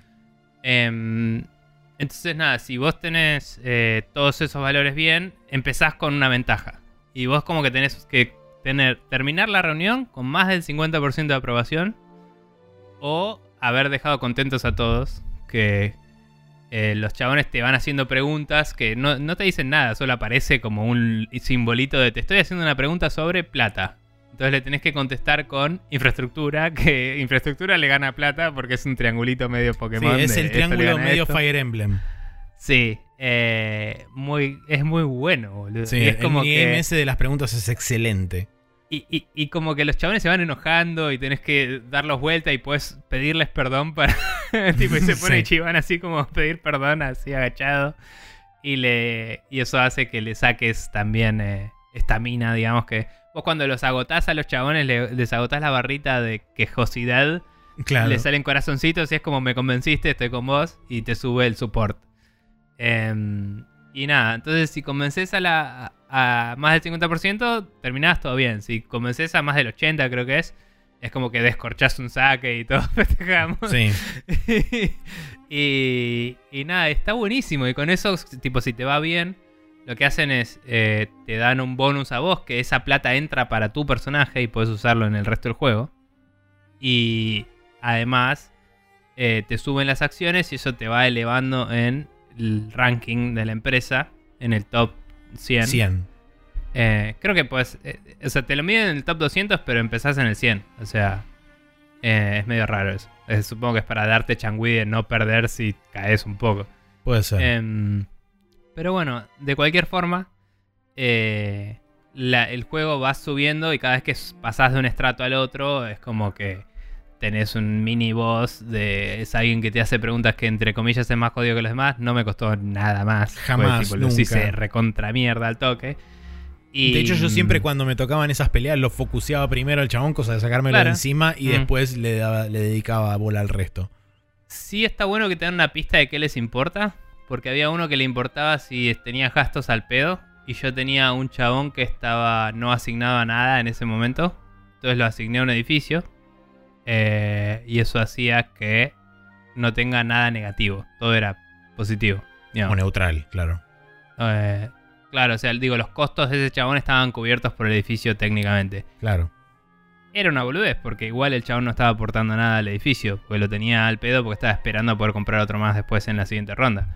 Pero. mm, Pero bueno, nada, no tenías nada en rojito, era todo verde. Entonces el chabón de base no estaba tan enojado como podría haber estado, me parece, según entendí Sí. si, si tenía una deuda.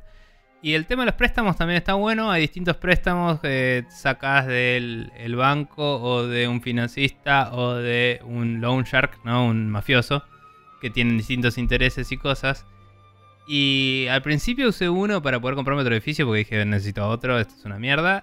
Eh, y me costó bastante pagarlo. Pero después llegó un momento que ya era tan fácil para mí pagarlo que decía, a ver, tengo estos edificios, este proyecta ventas de, no sé, 30.000 yenes, 25.000 yenes, 20.000 yenes, este proyecta 8.000 yenes, chao, lo vendo a la mierda, saco un préstamo de 100 millones, así, eh, me compro el edificio más caro, lo lleno de cosas, tipo lo upgradeo a pleno, lo lleno de cosas, a la siguiente vuelta ya había juntado 50 millones, ¿me entendés? Me cobro Sí. una parte, siguiente vuelta junté otros 50 millones más, cancelo el crédito, pum, listo y ya podía sacar otro y hacer de nuevo la- lo que quiera.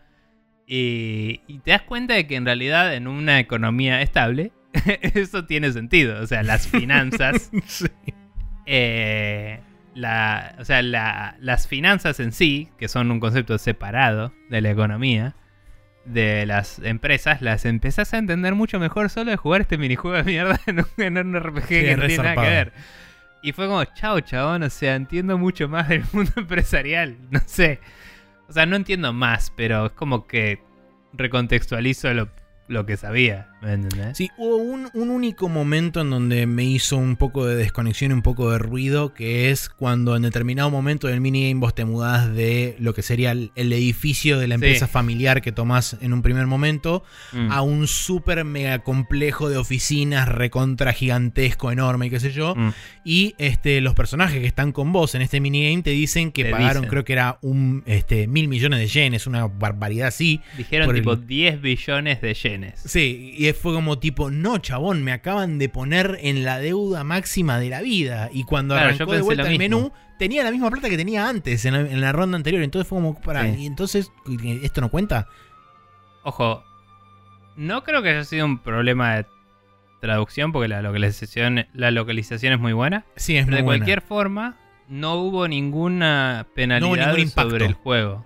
Y me hubiera gustado más que hubiera sido un número menos ridículo, la oficina sea menos increíble y que sí me haya impactado en el juego. Sí, Eh, ponerle que se hayan endeudado por, no sé, 500 millones. Para esa altura del juego, 500 millones es algo abordable. son remontables. En, Hubiera sido en una un paja. ciclo entero son remontables. Hubiera sido una repaja, pero te lo banco más a nivel narrativa y, y juego. Sí, Eh, comparto. Así fue muy cualquiera, es cierto. Es tipo, no, porque compramos este edificio que salió una recontra re zarpada cantidad de guita que no vas a juntar en todo el puto juego. Y no te impacta en lo más mínimo. Es como, bueno, me mataste toda la ilusión que tenía este juego, pero gracias. Em, de cualquier forma, el minijuego está buenísimo. Me, me gusta, tipo, cómo te hace comprender los conceptos, cómo funciona a nivel, no te digo educativo, pero digo, eh, cómo simula el mercado, Mm. ¿no? Me parece que está muy bueno y Una de las informa cosas- muy bien cómo Sí, una de las cosas que no, no mencionaste y que vale la pena también mencionar es que entre semana y semana de ventas vos tenés diferentes eventos que van ocurriendo Sí, Como por ejemplo que te dicen que este, lograron contratar a un chabón de, de training o de recursos este, Claro. para, para poder entrenar a tu, a tu personal y que sean más efectivos a la hora de trabajar. Este, sí no- vos podés subirles eh, algunos stats poniéndolos en algunos cursos y cosas. eh, que tiene su límite, o sea, no, no le sube tanto los stats, pero cuando están estos trainers suben un poco más. Sí, te puede dar un boost. multiplicador por, por 2 Ujú. o por 1,5 creo que es. Cada Y tanto después- tenés que también eh, como darles un aumento para. O sea, no darles un aumento, sino eh, promocionarlos para que puedan seguir leveleando. O sea, es como Sí. que su carrera se estanca si no los promocionás. Y llega un momento que algunos a veces te dicen, che, si no me. Si no me hacen un aumento, me voy. Y cosas así que eh, están bastante buenas también. Sí. Y después otro de los eventos que puede ocurrir es, por ejemplo, que te surjan distintas oportunidades de inversión donde este, este personaje opcional Ninguna de parte... me anduvo. Ninguna de todas, no importa qué tan riesgosa o no, ninguna jamás me dio un mango. Había una que era tipo, invertí un millón y sacás tres millones y era bastante segura, ni siquiera esa. Como, ¿sabes a mí- qué? Váyanse a cagar todos. A mí, a mí me resultaron un par. Este, y la personaje que tenés esta, este, que te ayuda en, todo el en toda la movida empresarial y qué sé yo, te tira como pistas de que potencialmente puede resultarte este, a favor. O que, por ejemplo, en algunos te dice directamente es como. Este, es una estafa. Sí. Eh, y otra de las cosas que también tenés es que cuando en determinado momento este, llegas a Hay cierto nivel. que todo el tiempo aparecía para que lo contrate. Tipo, Sí. che, vino, un- vino eh, esta agencia de recruiting y nos recomendó ese chabón. Sí. Y es un chabón con cara de turbio. Sí, que, mal, que mal, tiene un sueldo re bajo que decís, "Mm, este tipo no lo contrata tenía palo. Bueno, eh, te aparecen esos, te aparecen también este, notificaciones sobre distintos rubros que tienen como bonificaciones durante esa semana o, o Mm. durante varias semanas. Y por último, lo que también te aparece es oportunidades de hacer publicidad en televisión. es lo Donde, mejor que hay en la este, tierra. que es- son las dos publicidades que hay son increíbles. Me hubiera Sí, gustado que haya que no variedad un poquitito más, sí. Este, pero bueno, la cuestión es que cuando vos contratás esas publicidades durante todo el periodo de ventas de ese mes, básicamente ganás un bonus de por 3, El por doble, 4 básicamente. o algo así. Este, Porque básicamente en, en el. Eh, cuando vos ejecutás lo que sería el periodo de ventas, vos ves el local y ves como una tira que sale del local con un montón de billetes y ves a, a- a- como versiones 2D de Ichiban que van corriendo por esa tira y van juntando la plata. En vez de tener, en vez de ir corriendo Ichiban, cuando tenés la publicidad van con va- Ichiban va con un auto. Este, Sí, entonces vas el doble de rápido o el triple de Y tenés rápido. como las lucecitas de Fever del, del claro, las de Fever del, no. Pero sí, y, y- y cada vez que entras a esos ciclos, cuando tenés la publicidad, te muestra la publicidad de la Sí. tele. La publicidad, la primera publicidad es buenísima, boludo. La primera es buenísima, hay un nenito comiendo la galletita con Ichiban y es genial. Aparte y es buenísimo segunda- porque tipo eh, es como que está dentro del universo, pero a la vez está totalmente desconectado. Porque tipo el, el nenito está comiendo y de repente dice, oh miren, es Ichiban Kazuga, el jefe de Ichiban Confections. Y es tipo, chabón, es un, es un linchera durante todo el resto del juego, pero acá es el presidente de Ichiban Sí, Confections. no le- y te lo presentan en la historia y después Sí. no lo nombran nunca más. Sí, Eso es lo que me tal hace cual. un Es como que sos el presidente esto. solamente para ese minigame. Sí, es medio arbitrario todo. Eh, y después nada, como que en la siguiente publicidad, la siguiente es increíble porque sé que emula alguna, no sé cuál es, pero hay una publicidad que me resuena que es igual. Es una, Y hay una, una publicidad publici- japonesa que es casi te diría toma por toma lo mismo. Claro, y, y es como que tiene todos los elementos de publicidad eh, em- de empresa grande, tipo careta a pleno. Sí. Como que hay un. Van los trenes de Japón típicos, va una luz así, tipo volando al lado, y va como por la calle la, la- la línea de la luz, así, qué sé yo, hasta que llega y, y- y- y está Ichi con todos los empleados así de la empresa Parados en el formando el, parque. kanji de Ichiban, que es una línea, y se forma con la luz. Y es como Ichiban. Es excelente. Es buenísima. Es increíble. Y, y nada. Ese minijuego está muy, muy bueno. De nuevo, me gusta el, la forma en la que transcribe la realidad. ¿No? No. No te digo que. O sea, no, no se me ocurren muchos ejemplos de juegos que hagan esto. Sé que hemos mencionado alguno en el podcast. Ahora estoy totalmente en un blank. Bueno, vos mencionaste Eh. recién el Awful Trading Company, que tiene algo Sí, similar. también. Bueno, el F-World me causó sensaciones muy similares también. De, de, ah, esto eh, realmente explica cómo funciona el mercado de las empresas. Pero el Off-World lidiaba directamente con producción de cosas, eh, de, de distintos tipos de productos. claro, y acá, acá estás es bastante más abstracto de, inversiones. eso. Es una abstracción un poco más grande. Pero me resultó muy eh, interesante lo bien abstraído y, ejecutado que está todo Sí. digamos. Eh, como que me parece que nos... Fija que faltan muchos factores, pero los que hay interactúan súper bien.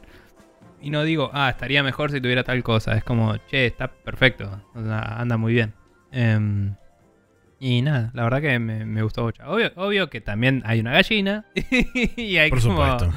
Eh, podés contratar a un nene para que sea tipo que es como, bueno, ponele que no es polémico para nada esto que está sucediendo acá. Sí. Eh, y, y, y puedes poner al nene de, de manager de un cabarulo, puedes hacer lo que quieras, o sea, Sí.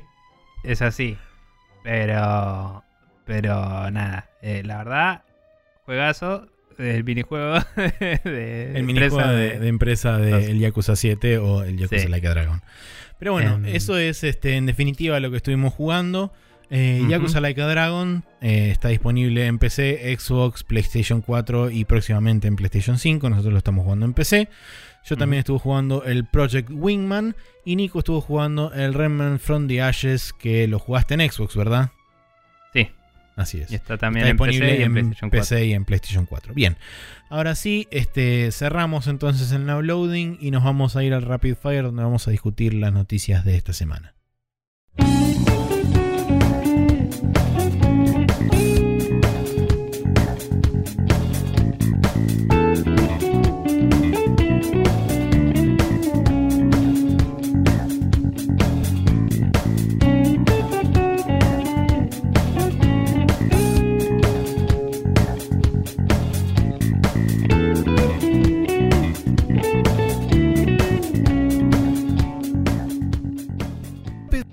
Fire que nos trae noticias variadas de la industria en una semana que no pasó demasiado, pero Microsoft agarró y sacó la billetera a relucir de vuelta porque adquirió la plataforma para organización de torneos de esports Smash.gg por una cifra aún no especificada.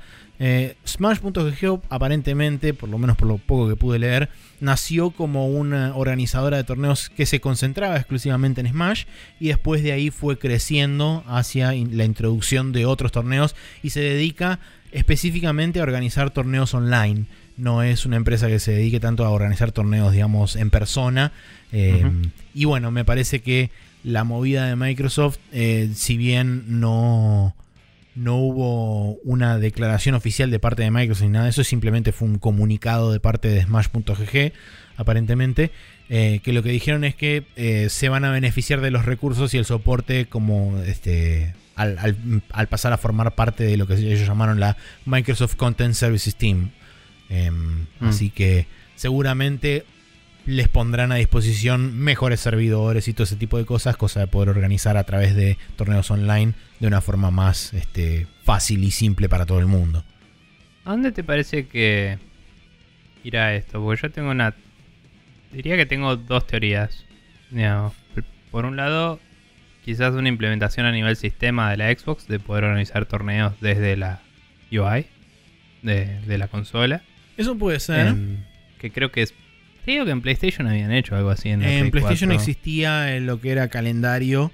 em, Para eventos de... para eventos que pero el calendario may- en, su mayor medida creo que lo podían acceder developers y todas esas cosas Claro. creo que de la única forma que los usuarios podían acceder a crear eventos en ese calendario era a través de las famosas communities que existían en su momento Claro. dentro de, de PlayStation 4 pero como nunca me metí mucho con eso no sé hasta qué punto Sí, que es parecido a lo que hace Steam también, que tampoco nos metimos una mierda. exactamente Pero Eh, pero no, no sé la verdad que no sé porque bueno. Mm. Es, eh, es, es raro.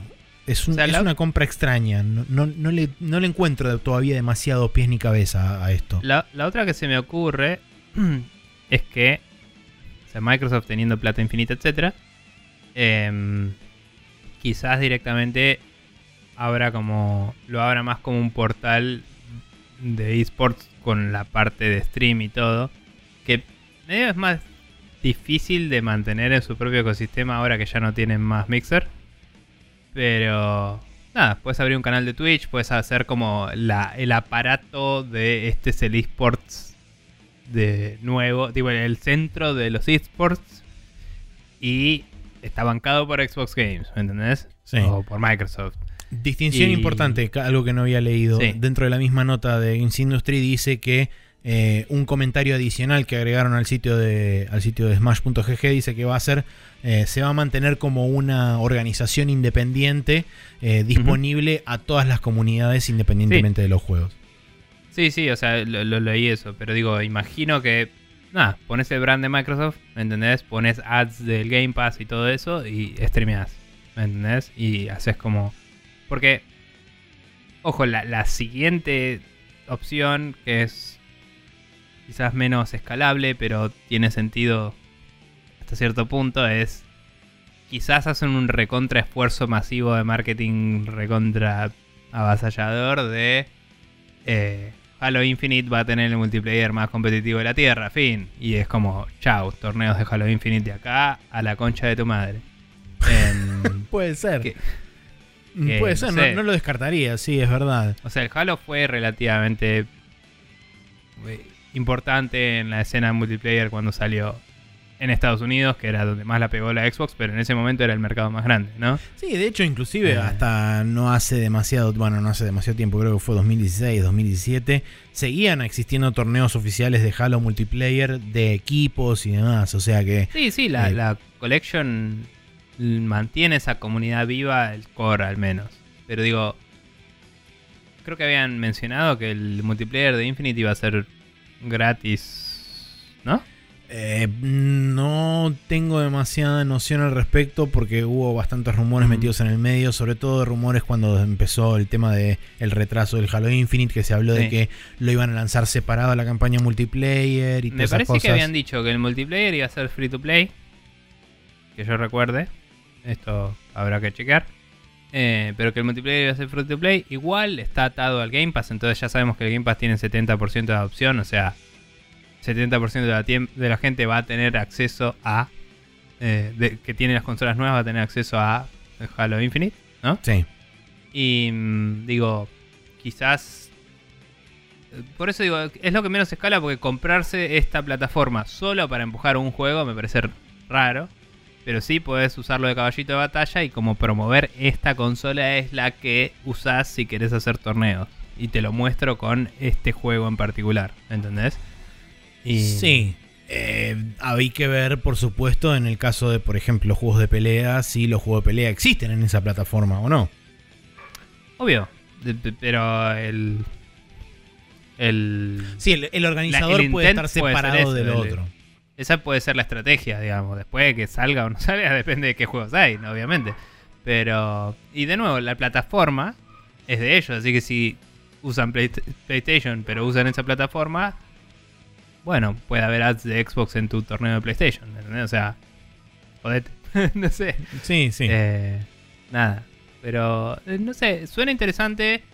Eh, es medio raro que una de las principales productoras de juegos controle un lugar que era eh, en general para que la gente arme sus torneos. sí, me intriga. si me le dan un de soporte me- de, de comunidad importante, creo que puede ser algo copado para esa plataforma. Después, si el mensaje se distorsiona o hay condiciones raras, hay que ver, pero... Seguro, sí. Me, honestamente me intriga más de lo que me genera expectativa o preocupación. O sea, genuinamente es un como huevo el esports, los un- esports en general, pero... un, un gran signo de pregunta. eh, Mm. Y cómo esto cuadra dentro de la, del, del gran marco de estrategia de Microsoft. Pero bueno, Claro. veremos Mm. este, a futuro cómo, cómo encaja, si es que esto encaja de alguna forma. Claro, por eso estaba pensando en Halo, porque es el único juego. Sí, que- es, es la única atadura real que existe con algo multiplayer competitivo que tengan ellos y que hayan menos ellos que tipo promocionado. mañana salga Killer Instinct 2. Así. y es como. No me sorprendería. "Wow". Pero bueno. Eh, bien. Continuando. eh, la- el software o plugin o lo que sea, no sé qué es del es todo. un suite eh, Fmod. de este, ¿De herramientas y tools Sí. y aplicaciones y demás de audio. Sí, eh, Fmod se llama, Fmod. Eh, va, a ser, eh, va a poder utilizarse con fines comerciales sin límites eh, hasta que uno cruce los 200 mil dólares de ventas anuales, donde tendrá que empezar a pagar regalías. Antes esto era una cosa que había que pagar Por licencia. eh, una licencia. No sé cuáles eran sus modos de licencia anteriores, pero ahora pasó a un modelo un poco más similar a lo que hace Unreal Engine, con, en este caso, un límite de 200 mil dólares de em, ganancias por año.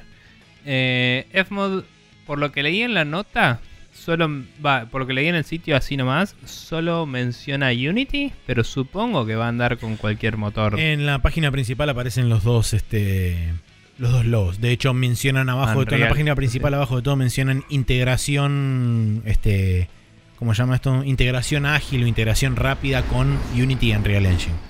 Ok. Lo que no sé es si eh, es una plataforma. sup- O sea, es una plataforma cerrada por lo que vi, lo cual Sí. no sé si implica que no lo puedes incorporar a un motor que no sea uno soportado por ellos. ¿Entendés? Eso es lo que quiero decir. Claro, sí, me imagino que los hooks ya deben venir medio preparados para que lo metas como un módulo este, adentro de Había un chabón, no sé si era un dev, quién, que en el tweet donde se anunció contestó, tipo, esto no se lleva bien con open source. Y otro le dijo, ¿y qué te importa si no tenés el source esto? o sea, eh, es como si vos haces tu juego open source, esto es una DLL, no lo tenés que publicar. Y, y esa discusión me hizo notar, ah, ok, esto es una plataforma cerrada. Bien. Sí, Em, pero por eso digo, no sé si sirve para cualquier motor, pero que sirva con dos de los motores comerciales más importantes de la industria que se pueden también usar con licencias gratuitas, es claramente positivo. La herramienta permite eh, hacer mezclas de sonido e interactuar con el juego, em, entre comillas, el juego abierto, según decía, como modificar los audios y probarlos en tiempo real, aparentemente. Eh, así que nada, copado para estudios medianos más que nada. Eh, Seguro. que Sí, individuos. porque, digamos, en líneas generales tenés, en lo que se refiere a audio, tenés dos opciones. Tenés Fmod por un lado y WWise por otro, que son como los dos mega middlewares de, de audio y sonido en lo que respecta a juegos en general. Eh, Wise todavía sigue utilizando la, la licen- o sea, el, el hecho de licencias clásicos, eh, mientras que ahora Fmod migró por lo menos este, por el momento a este sistema de eh, licencia a partir de un determinado piso o un determinado techo, depende de cómo lo veas. eh, y a partir de ahí es como que te empiezan a cobrar. Que no, no, no- como decía Nico, no están especificados los planes de financiamiento después de eso, pero asumimos que debe ser una suerte de porcentaje de las ganancias o algo así, similar a cómo funcionan tanto Unity como Unreal, como creo que eh, Crysis, eh, Cry- Crytek también hace lo mismo con el CryEngine. No sé, Un- Unity es distinto, creo. Creo que Unity siempre tenés que pagar regalías. No sé seguro. ¿Ah, sí? Sí, me parece que sí. Me parece que si no tenés que suscribirte mensualmente. Ah, cierto, tenía un modelo de suscripción, creo que eran Sí, 75 dólares. 75 por dólares mes. por mes eran, no sé si siguen siendo. En su momento cuando anunciaron el plan, el plan Mm. este sí eran 75. No sé ahora no si sé, lo habrán eh, cambiado. eh, estoy desactualizado con cómo funciona Unity en ese sentido. Pero bueno, sí. Pero. Eh, en fin, eh, para la gente que le interese, ya saben, ahora pueden utilizar Fmod en sus juegos mientras ganen menos de 200 mil dólares al año. Ajá. Eh, bien, siguiente noticia es que este, no dan pie con bola a esta gente porque Casey Hudson, flamante y recién llegado hace tres años después de haberse ido en 2014 de Bioware eh, y haber vuelto en 2017 como General Manager, y Mark Darra, que es eh, o que era hasta hace poco tiempo el productor ejecutivo de Dragon Age, se van de Bioware eh, por razones que no dieron a revelar y simplemente dijeron que van a buscar este, mejores ventures en, otras, en otros lugares. Eh, vale la pena recalcar que Mike Darra está en BioWare desde el año 98, 99, desde Baldur's Gate 1. Eh, Mm. Es que está el chabón presente en BioWare. Y como dije, Casey Hudson, no me acuerdo exactamente en el momento que entró, creo que entró a la altura de, del Cotor y se fue en 2014, eh, pasó por varios lugares, terminó en Oculus y después de Oculus se fue de vuelta a BioWare en 2017 donde asumió la posición de General Manager y ahora se está yendo de vuelta, eh, Sí. vaya a saber uno por qué. Por el momento no hay grandes cambios, de hecho desde, desde EA dijeron en un, este, en un blog post super corporativo, dijeron que básicamente los planes para la colección de Mass Effect siguen en camino y que el próximo juego de Dragon Age continúa su desarrollo de forma normal.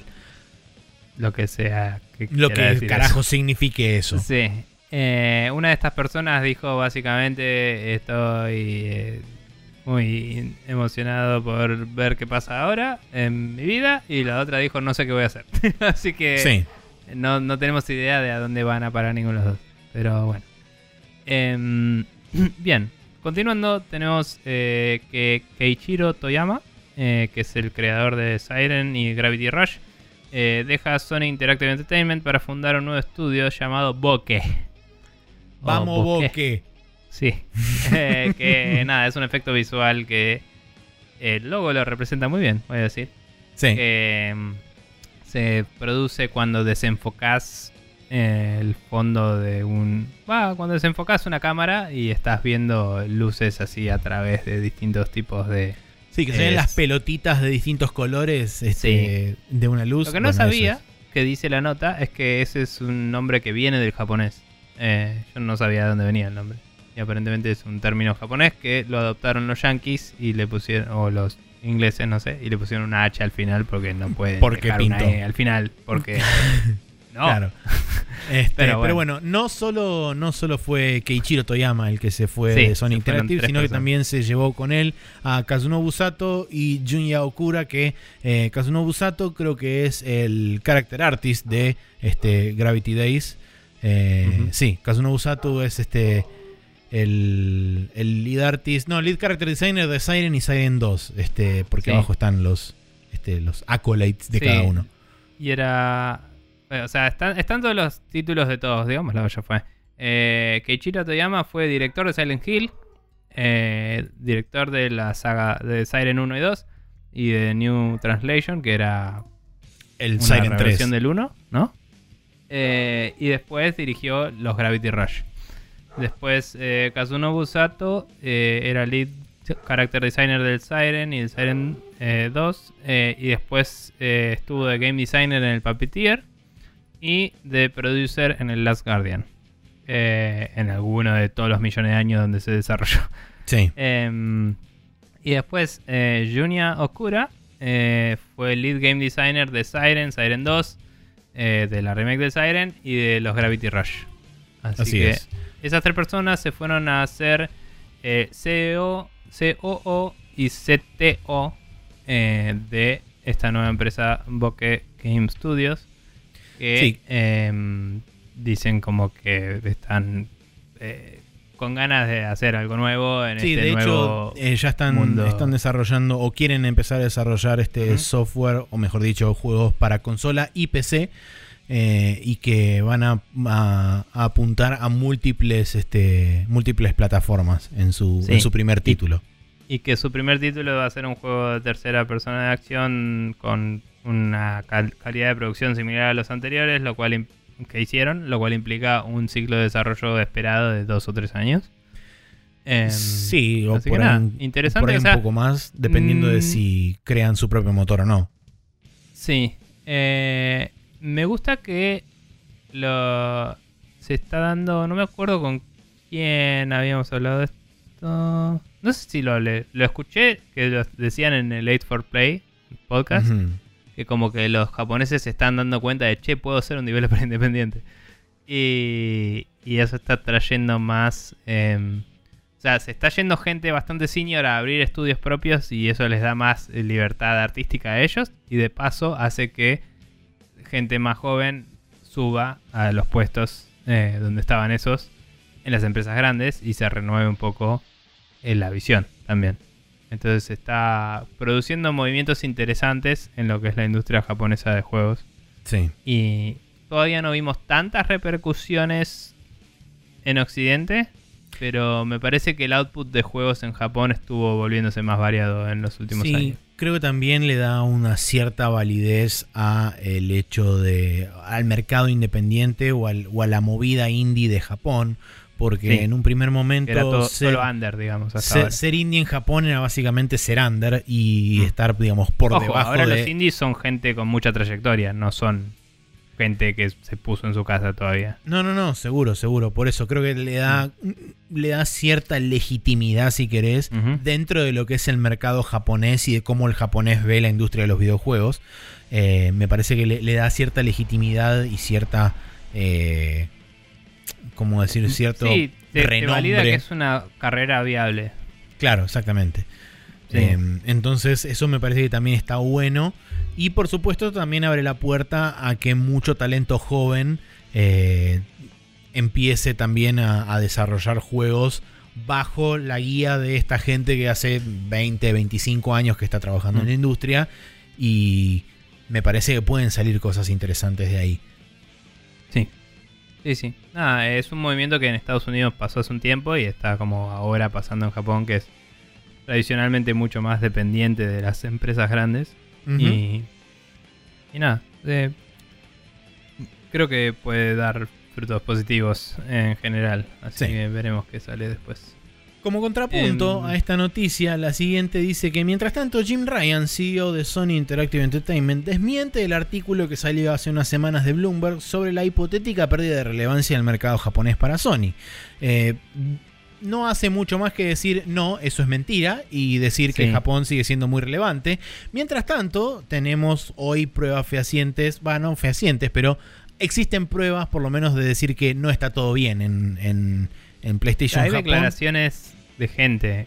No por solamente que hay de declaraciones de gente, hay hechos no. fehacientes comprobables. Tenés, por ejemplo, la inversión del botón de aceptar y cancelar. Sí, sí. Tenés este, esta gente, Keiichiro Toyama junto con estos dos chabones que se fueron de Sony Interactive. Reportes de gente que se sigue yendo y reportes de estudios, eh, o de mejor dicho, de, de, de grupos de desarrolladores completos que fueron acortados o achicados en uno o dos tercios a su- de su capacidad original. Eh, Que al final del día, en empresas de ese tamaño, no importa si cuando Jim Ryan te dice esto tiene razón técnicamente hablando. Importa cómo se siente la gente. Si la gente en Japón se siente que no es importante para Sony, la gente en Japón no es importante para Sony. No importa que Jim Ryan diga que sí, ¿me entendés? Porque Jim Claro. Ryan vive del otro lado del mundo y puede tener un plan que diga el año que viene la rompemos en Japón y, y está preparando todo para eso.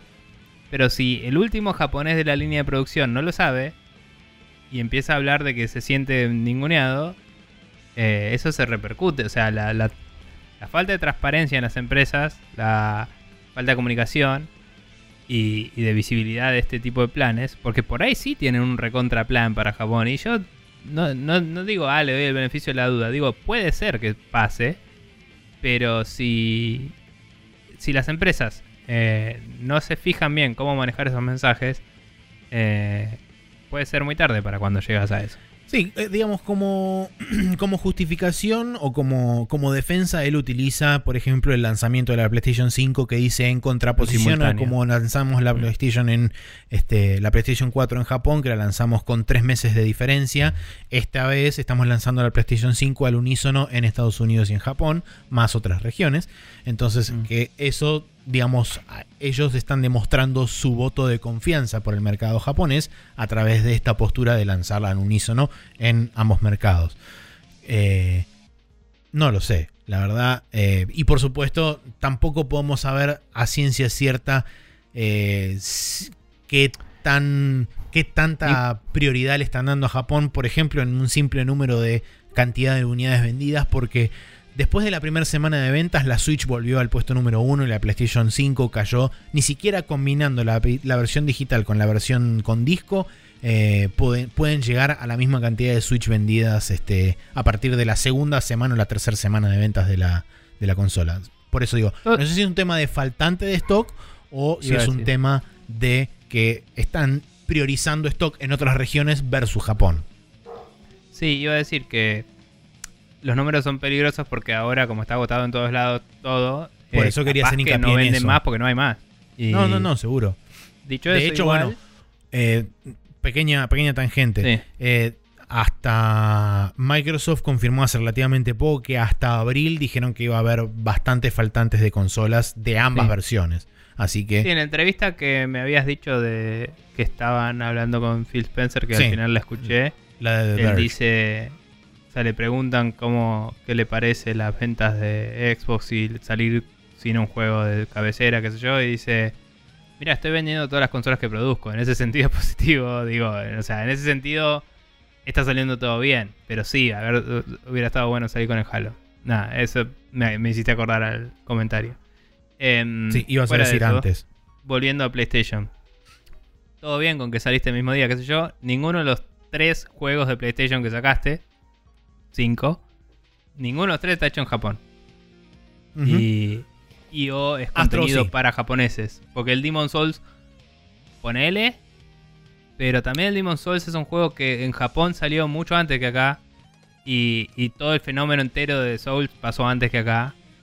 Y no sé si es tan hoy relevante como es en el resto del mundo. Me parece que Japón vivió los Souls en el momento que salieron y ya está. Eh, pequeño, pequeña interjección. Eh, Sí. El Astro sí es japonés. El, el Astro fue producido por Sony Japón. Ok. Y es técnicamente el que está instalado en todas las consolas. Ok. Dicho eso. eh, es, o sea, ok, no está apuntado al mercado japonés. Sí, Tampoco. es, digamos, el hecho de que te lo pongan incluido en la consola, creo que también muestra un poco de el valor en cierta forma, porque no es que Mm. lo, lo- lo ponen aparte como un valor monetario extra, pero lo ponen incluido en la consola porque es el único juego que en realidad te está demostrando cuál es el potencial de la máquina. O sea, es raro porque a nivel eh, consumidor final quizás te devalúa el juego porque, ah, es el que viene con la consola. pero eso, a eso iba. Desarrollo significa que confías más en esos developers que en otros, probablemente. Dicho eso, igual es un juego que está pensado para satisfacer a todo el mundo y eh, digo, Sí, no está hay pensado una... más como una demo técnica en realidad, para demostrarte cuál es el potencial, principalmente del control, aparentemente. Pero digo, no tiene ni una estética marcada. Es tipo. La estética del Astro es el brand de PlayStation. No es una. Sí, No, no tiene un mundo o un. Eh, eh, sí, un. eh, setting. Es como. abstracto. sí, sí, sí, eso es Em, cierto. Y se parece al personaje de Wally. Ahí va. Ahí va, Nada sí. más. Eh, pero bueno, no importa. Lo que voy es que. No que necesariamente tengas que tener un juego japonés para pegarle en Japón. Pero. em, tenés un juego basado en el personaje más yankee de la Tierra que es Spider-Man.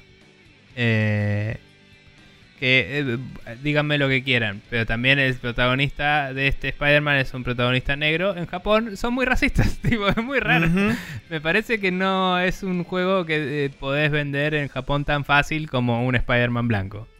Lo digo así lisa y llanamente. Piensen lo que quieran. Eh, Y después tenés y de- una versión, como dijimos, una versión occidentalizada de un juego japonés con una intentando Sí. dar una visión occidental. Que hay gente que... O sea, nosotros no lo jugamos y tenemos nuestras opiniones con respecto a lo que vimos. Hay gente que lo recontra jugó en su momento y que la está pasando re bien con este. Eh, tipo Jim Sterling, que es un tipo muy crítico, dice que está muy bien este. Bueno, bien, genial.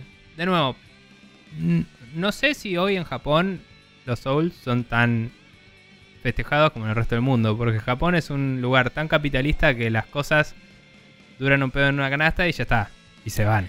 Ja- en Japón explotó mucho el Demon Souls y explotó mucho el Dark Souls 1. No conozco Claro, después sobre el 2 y el 3 cuál fue la recepción en general. Mm. Eh, No creo que, por ejemplo, no creo que el Bloodborne sea tan tan zarpado Eh. en Japón como en el resto del mundo, Bloodborne era mucho más explotó más en Occidente que en Japón, sí.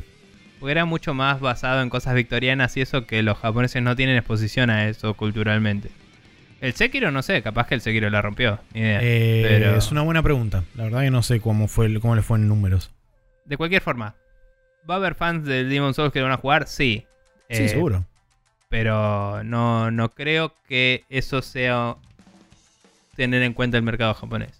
Como dice el chabón. Dice, es el segundo mercado más grande que tenemos y es el home market de la consola y nos sigue importando mucho. Bueno, no hiciste absolutamente nada al respecto. es mi Sí, respuesta. por ahora, por ahora no lo estás demostrando, excepto con dos, Mm. dos cosas puntuales que fueron lanzar la consola al unísono en ese mercado y en otro, y poner un pack-in de un juego que fue desarrollado internamente en un estudio japonés, tuyo. Nada más. Mm. Sí. Eh, cabe destacar que, no sé, Maxi hace magia con la edición, pero la cantidad de ruidos que hay en la calle hoy acá en mi casa me está Sí, echando mucho la pelota. Eh, tipo, hay un perro que no paraba de ladrar y ahora pasó una moto que estaba como... "Ña, ña", Y era como, bueno, pará, loco. Eh, nada, Se hace lo que se Eso. puede. me distraigo, perdón. Está. Bueno, Eh, última, última noticia, noticia. te toca. del día de la semana eh, tenemos una que me apareció hoy de Facebook que estaría nuevamente en la mira de investigaciones antimonopolio. o sea, ya está en la mira de investigaciones antimonopolio desde antes, que están todavía sí, en Europa, ahora en Estados Unidos. Sí, y ahora hay gente que está pidiendo que se investigue em, A en el espacio de VR el, eh, el uso de la brand de Oculus de Facebook como monopolio. ¿Por qué?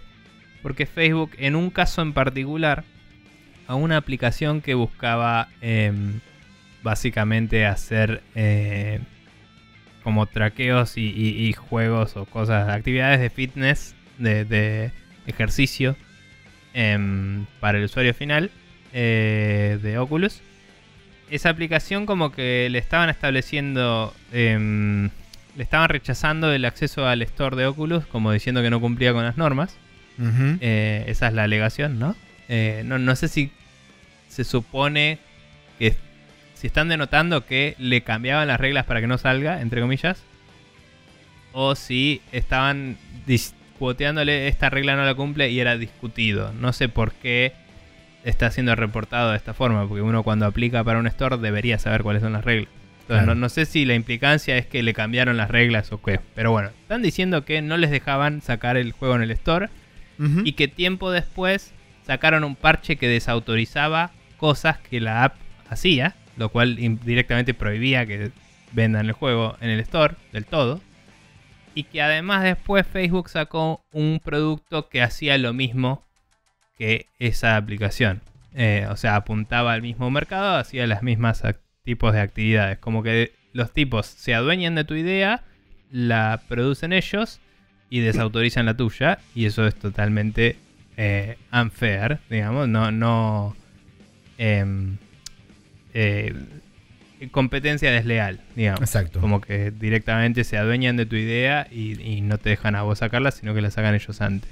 Sí, básicamente Em. hacen uso de ser este dueños mayoritarios, o en este caso exclusivos, de Mm. eh, un segmento del mercado y de un este, storefront para eh, ponerse en una posición ventajosa por sobre los demás. Bueno, en este caso, de nuevo, no conozco los pormenores de la discusión de las reglas que se supone que no estaban cumpliendo, así que eso no lo sé. Pero este sería un caso un poco más, un poco menos agresivo y más eh, idóneo de la discusión Epic Apple, digamos. Sí. Eh, eh, y probablemente la resolución de eso otro vaya a influir sobre este caso, por ejemplo, si este caso va escalando. Cuestión que hay reportes de que se está empezando a investigar para abrirle una nueva investigación al respecto de VR, Sí. dadas estas y otras declaraciones. Una cosa, acá en el, en- sobre el final de la nota dicen que la. Federal Trade Commission o la Comisión Federal de, de Intercambio de Estados Unidos va este De comercio. eh, de comercio va a este va a generarle un caso antimonopolio a Facebook dentro de poco, pero ese caso es contra Facebook y no contra sus subsidiarias. En el caso de este de la gente que está pidiendo que se investigue justamente a Oculus como subsidiaria de Facebook, eh, aparentemente por el momento no está eh, no está planeado, pero que lo- como, como lo elevaron las- a las autoridades correspondientes, aparentemente generaron interés suficiente como para que se empiece a generar una nueva investigación para eventualmente generarle una nueva demanda o un, generarle un nuevo caso antimonopolio para específicamente el caso de Oculus. Yo me pregunto si hay más eh, base legal sobre la cual quejarse de Oculus en el sentido de que antes era una plataforma abierta.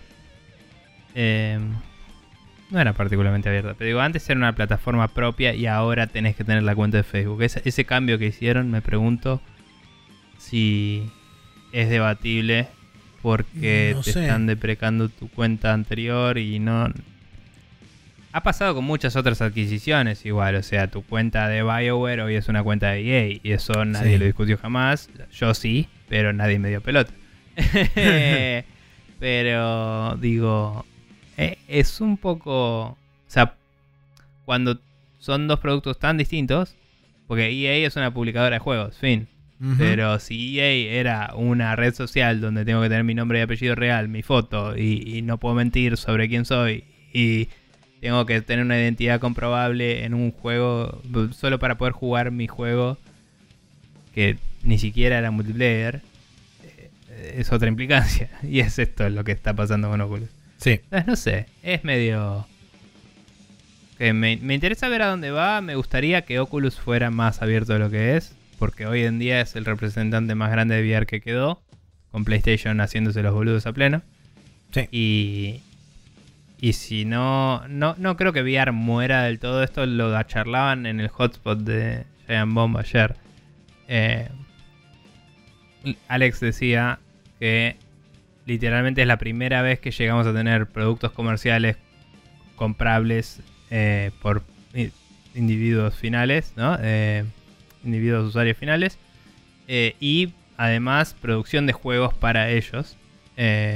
Por ende, el mercado ya existe y es un mercado de nicho. No creo que se vaya. Pero se estancó Bocha y para poder volver a moverse necesita plataformas más abiertas y un ambiente de competencia más sano. Eso es otra de los argumentos que dicen y es que Facebook está vendiendo el Oculus a pérdida y eso está generando que cualquier artículo físico que le compita eh, no tenga la capacidad monetaria de pelearle porque no tiene millones y millones de dólares conseguidos de vender tus datos en internet. Tal cual. Eh, pero bueno, no sé. Eh, nada, veremos a dónde va la queja. Por ahora es una denuncia, digamos, nada más. Así Pero es. bueno. Bien, hay un calendario. para esta semana. Así es, arrancamos por el. Sí, lo leo yo. Eh, arrancamos por el lunes 7 de diciembre con el Drawn to Life Two Realms para Windows, Switch, iOS y Android, que aparentemente es un action adventure barra platformer. El martes 8 de diciembre, el Call of the Sea para Windows, X, para Windows y Xbox, eh, tanto One como X y S. Em, el Destiny 2 para PlayStation 5 y Series X y S. El Doom Eternal, que asumo debe ser el parche. Este, Doom Eternal para Nintendo Switch. así que no me importa. Claro. Eh, Doom Eternal para Nintendo Switch y el Puyo Puyo Tetris 2 para Switch, PlayStation 4, PlayStation 5 y Xbox. El miércoles 9 tenemos el Ghost Runner para Nintendo Switch y el Wood Salt para Windows y Nintendo Switch. El jueves 10 tenemos el Brigandine Legend of Run Runercia para PlayStation 4, que aparentemente es un tactical RPG. Y el Cyberpunk 2077, si no es que se retrasa dentro de 8 días. Este, eh, para Windows, PlayStation 4 y Xbox One, eh, Xbox One y Stadia. Este, todavía sigue vivo. Recuerden que, por supuesto, los parches de próxima generación saldrán en algún momento del año que viene para las consolas en lo que respecta a Cyberpunk. Y van a poder también trasladar su save de la versión de PlayStation 4 y Xbox One a la versión de PlayStation 5 y Xbox Series. Sí. Eh, yo no estoy seguro si eso significa también que la versión física todavía no se emite. O sea, la versión de Series X es y la de PlayStation 5 física no se vende todavía, ¿no? Se vende cuando no, ya no, haya salido. No se venden, solamente van a estar en la venta las... digamos. Eh, no, esa no está Gold ni por casualidad. Este, todavía las únicas versiones físicas que van a estar disponibles ahora van a ser las de Play 4 y Xbox One. Estaba mirando eh, screenshots del Brigandine a ver qué anda y se ve lindo. Bien. Y el viernes 11 de diciembre tenemos el Medal of Honor Above and Beyond para Windows, que es este exclusivo de Oculus. Em, y el Panzer Dragon Remake para Xbox One. ¿Era exclusivo de Oculus o era.? Sí, es exclusivo de Oculus. Exclusivamente VR. Le están pagando los de Oculus para hacerlo, básicamente. Ok, listo. Eh, que lo estaban haciendo los de. Respawn. Respawn Entertainment, sí. Así que puede que garpes. Bien, el Panzer Dragon Remake para Xbox One. Ok, nice. Em, Bien, bueno, eso es todo por este Rapid Fire. Nos vamos a ir ahora a la main quest donde vamos a contestar preguntas que nos dejaron en nuestro documento de preguntas.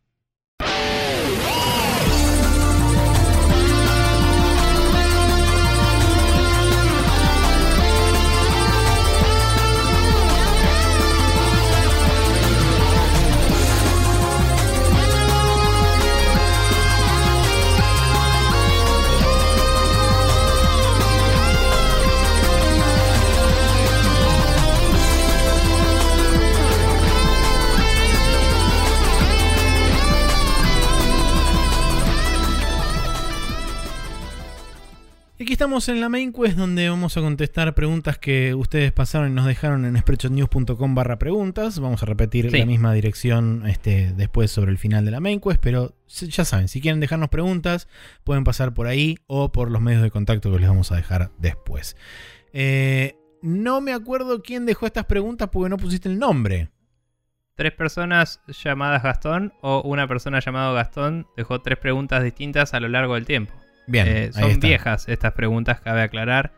Pero como eran super off topic zarpado, estábamos esperando a eh, cuando digamos en este programa vamos a contestar preguntas y metemos todo juntos. Sí, Y eso es lo que estamos haciendo ahora. así es. Bien, entonces Gastón, un Gastón pregunta o el mismo Gastón pregunta tres veces. La primera, eh, otra sobre comida. Sé que en algún momento nos preguntó Porque sobre había comida. preguntado una que ya contestamos en un programa anterior. Bien, Y la- sí. ok. Eh, contexto. Entonces, eh, dice, soy fanático de los sándwiches, son versátiles, podés hacerlo sobre, este, puedes hacerlo con sobras tuneadas y son una buena oportunidad para probar y combinar sabores. En fin, muchas veces me encontré armando un sándwich tan alto que apenas cabía en mi boca. Mi pregunta es, ¿un buen sándwich debe A. caber perfectamente en la boca, eh, de modo que en un solo bocado puedas degustarlo de forma completa? O B, ser tan grande de modo que puedas probar diferentes combinaciones en cada bocado. Eh, y ahí está, y eso ter- ahí terminó. Eh, todo esto es lo mismo de antes, porque lo copiaste dos veces, no sé por Sí, qué. perdón. Ahí está. Eh, yo soy más, más eh, partidario de la primera, ¿eh? De un sándwich uniformemente distribuido y si quiero más gusto, más sándwiches. Es muy simple. Sí, eh, creo que es este una Por forma. eso el formato sándwich de miga garpa, ¿no? Porque es como sándwiches chiquitos. que Claro. Igual Cada uno es el gusto que quiere. creo que hay un cierto valor en la torre de sabores. Sí. Sin embargo, creo que la torre de sabor tiene que estar ajustada a la apertura máxima del maxilar de cada uno. Porque de esa forma es como que podés vos consumir. Es como que tiene una, una sensación de gordor extra cuando vos tenés una capa así monstruosa de cosas y las mordés todas de una y decís, qué rico un sabor a no sé, pero eh, qué rico. Digamos, si voy a comer un sándwich, eh, quiero que tenga un, un gusto uni- eh, distribuido eh, equitativamente y todo esto que decía. Y quizás estoy hablando idóneamente de un sándwich de miga que es como el super sándwich, ¿no? Eh, pero, si voy a un bar y me venden el sándwich llamado, eh, no sé, Torre de sabor. la tranquera, no sé, esos nombres palermitanos que le ponen a todo. Eh, estoy totalmente eh, de acuerdo con que sea una torre de sabor, porque es como lo armaste así, es medio flasheaste gourmet y le pusiste estas cosas. Y eso es lo es- esta es mi vida ahora. O sea, eh, si es un. Si está hecho con ingredientes que no son los básicos, tipo, si no es de. es un sándwich de huevo, o un sándwich de jamón y queso, o un sándwich de lo que sea, y es un sándwich de. Te armé esta experiencia de sabores. Es como, bueno, ok. tipo está bien. Pero digo, si yo me voy a hacer un sándwich, es como, bueno, mi sándwich va a ser de jamón y queso con mayonesa y esto y lo que sea. Y si quiero, tipo. Y, y lo voy a distribuir parejo. Eh, Eso es lo que yo hago. Sí. Pero bueno. Sí, e- es verdad. O sea, a, a- a- a- a- digamos, manufactura personal, sí, nunca. Es, es muy difícil llegar a una torre de sabor. Ahora, si vas a un lugar. si y me te- compro un plato en un restaurante que es un sándwich, que sea una torre de sabor. Ahí vamos. si me voy está. a comer un sándwich, que sea un sándwich. Sí. Sí, eh, coincido. Eh, está, eh, hemos, llegado a una definición. Bien. Bien, la segunda que dice el mismo Gastón u otro Gastón diferente. Sí. Eh, pregunta un poco personal, sacame el coso. Ahí está. Pregunta un poco personal. He sabido que graban el podcast mediante internet, cada uno desde la comodidad de su casa. Eh, la comodidad del hogar puede ser peligroso. Cuando estoy de, entre comillas, entre casa, no me peino, no tengo problemas en no usar desodorante, uso remera vieja eh, y uso una remera vieja agujereada. Mi pregunta es, ¿alguna vez grabaron en ropa interior? Yo personalmente Pregunta no, lo máximo que he tenido es bermudas.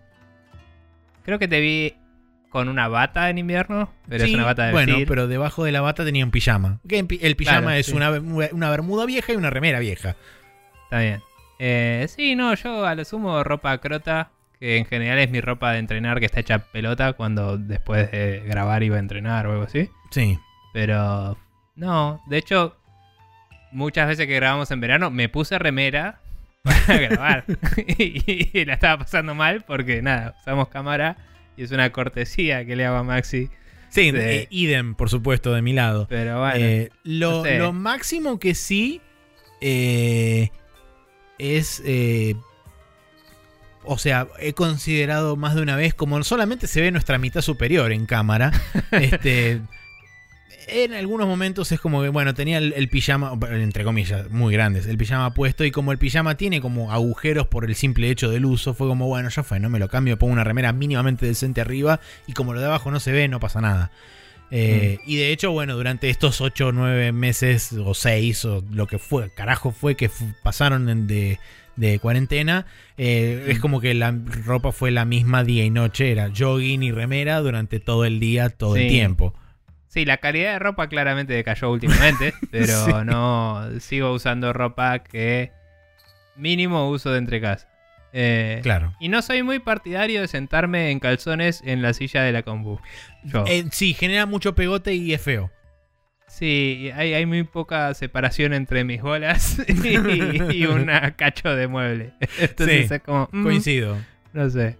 Eh, y, y es medio arbitrario también, porque por ahí lo- yo eh, tengo, no sé, pijamas de verano, pijamas, que son como pantalones cortos de una remera. Y es como es la misma tela, distancia, lo que sea, pero conceptualmente es otra cosa. Es como, es un pantalón. Lo otro Sí. va debajo del pantalón y es como, no. No sé. Mm, no sé. Bueno, de cualquier forma, esa es la respuesta a esa otra pregunta random. La siguiente, que también o no, es de un Gastón, eh, quien sea. Eh, sospecho que han visto el videojuego Carrion. Eh, Carrion, en realidad, pero bueno. Eh, un título en el que controlamos al monstruo del juego y destruimos eh, personas. Mi, super, mi, super, mi resumen super pedorro, dice. Eh, mi pregunta es: ¿Cómo imaginaría- imaginarían que sería eh, un título. eh, un juego titulado, perdón, Viegas Palermo? ¿Serían dos juegos, uno Viegas y otro Palermo? A lo Pokémon. ¿O sería con subtítulo Viegas 2 puntos Palermo? Dice. No sé, mi apellido es Viegas Palermo, así que no hay ninguna otra alternativa que la primera. Fin. Bueno. Y no se me ocurre cómo sería un juego con mi apellido. Sí, en Sí. realidad mi juego no, no tiene mucho que ver con la acepción que yo conozco de mi apellido, que es que vino de unos chabones de hace un montón de tiempo en España. Eh, viene más de la acepción norteamericana, o mejor dicho, inglesa de la palabra, que carrion significa básicamente carne Carroña. podrida. Eh, carroña, sí. Carroña. Eh. Así no que... sé qué significa. No sé de dónde viene Viegas. Palermo viene del pueblo de Palermo, supongo, de Italia. Pero. Ah, asumo que sí. Eh, supongo que Viegas viene de alguna región de algún lado también. Igual es portugués el apellido, así que no tengo la puta idea. Es la respuesta oficial a esta pregunta. Eh, y no sé, probablemente es sobre una persona muy confundida sobre eh, lo, que se está, lo que está transcurriendo en ese momento en, en su vida. Claro. Pero bueno, Puede ser, por Em, ejemplo, una aventura gráfica de un tipo extremadamente confundido con este. claro, etcétera. perdido en Portugal, tratando de encontrar el origen de su apellido. Ahí está. Em, bien. Bueno, ponele. Ahí tenés. Una aventura gráfica de un chabón perdido en Portugal. Em, y por otro lado tenemos una pregunta un poco más on topic, que fue la que nos hizo decir, bueno, vamos a hacer el volquete de preguntas y hacerlas todas acá. Así es. Eh, que viene de El Pibe Alfajor en Twitter, eh, cuyo nombre ya me olvidé, pero estaba por ahí. Eh, y dice, hola Barbas, el otro día discutiendo con gente de Twitter me di cuenta que la mayoría de la gente consume medios, canales de YouTube, etcétera, en inglés. Yo no sé inglés y siempre siento que me pierdo los análisis más interesantes de este mundillo. ¿Piensan que es así? Ahora lo contestamos, voy a seguir leyendo todo el resto de la pregunta primero. Dale. Eh, o solo es nuestro sentimiento de inferioridad ante el extranjero, blanco y europeo, o yankee, por supuesto, dice. Eh, por otra parte, hay sagas enteras que me perdí a lo largo de los años. Yakuza o Persona es un ejemplo. Eh, piensan que en algún. que igual las personas están en español, Creo que no. ¿no? Me parece que no No, tiene hay versiones europeas que tengan. Bueno, no importa. Ahora lo- Puede ser Eh, versiones europeas, pero que no llegan acá. Está bien, pero se consiguen. No sé. Bueno, no importa. Vemos. Eh, ¿Piensan que en algún momento van a ser traducidos al español o jamás podré experimentar la saga? Creo que el último sí está en español, pero no me gustan los RPG por turno, así que paja. Ah, bueno, ok. Ah, ok. Eh, mm, por último, creo que habla del último Yakuza, igual, en particular ahí. Eh, por último, creo. eh, ¿Creen que hay una buena comunidad de gente que hable eh, de videojuegos en español o es todo una mierda? Mi experiencia me dice que es más lo segundo, pero capaz ustedes la tienen más clara que yo. Y, yo, y me estoy perdiendo de cosas realmente buenas. nada más que decir. Saludos y gracias por ser mi consumo de gente que dice cosas copadas sobre fichines. Bien. Bueno, hay bastantes preguntas sueltas acá. Vamos a ir por partes. Si te estás perdiendo mucho sin saber inglés. Me parece que es de base eso. Sí, es una realidad. Em, los medios de comunicación de videojuegos, particularmente yankees, no, no tenemos tanta exposición a los británicos, por ejemplo, porque tienen también su... eh, eh, no es... No estoy tratando de hacer un juego de palabras, pero es muy insular, o sea, es una isla y, y tiene su propio mercado propio y en los 80 particularmente eh, el aspecto de, los videojuegos y la computación era totalmente distinto en Gran Inclusive Bretaña que en resto de Estados Europa. Unidos. Entonces la cultura gamer se formó de otra forma, directamente. Y es otra cultura gamer.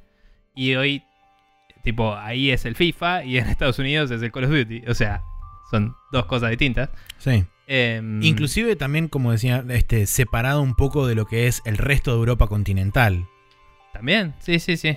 Em, pero, pero por eso, porque tenían sus propias computadoras que no eran IBM compatibles y tenían sus propios eh, estándares y además tenían leyes distintas que hacían que pudieras tener tragamonedas en una estación de servicio, por ejemplo, entonces no tenías un fichín, tenías un tragamonedas.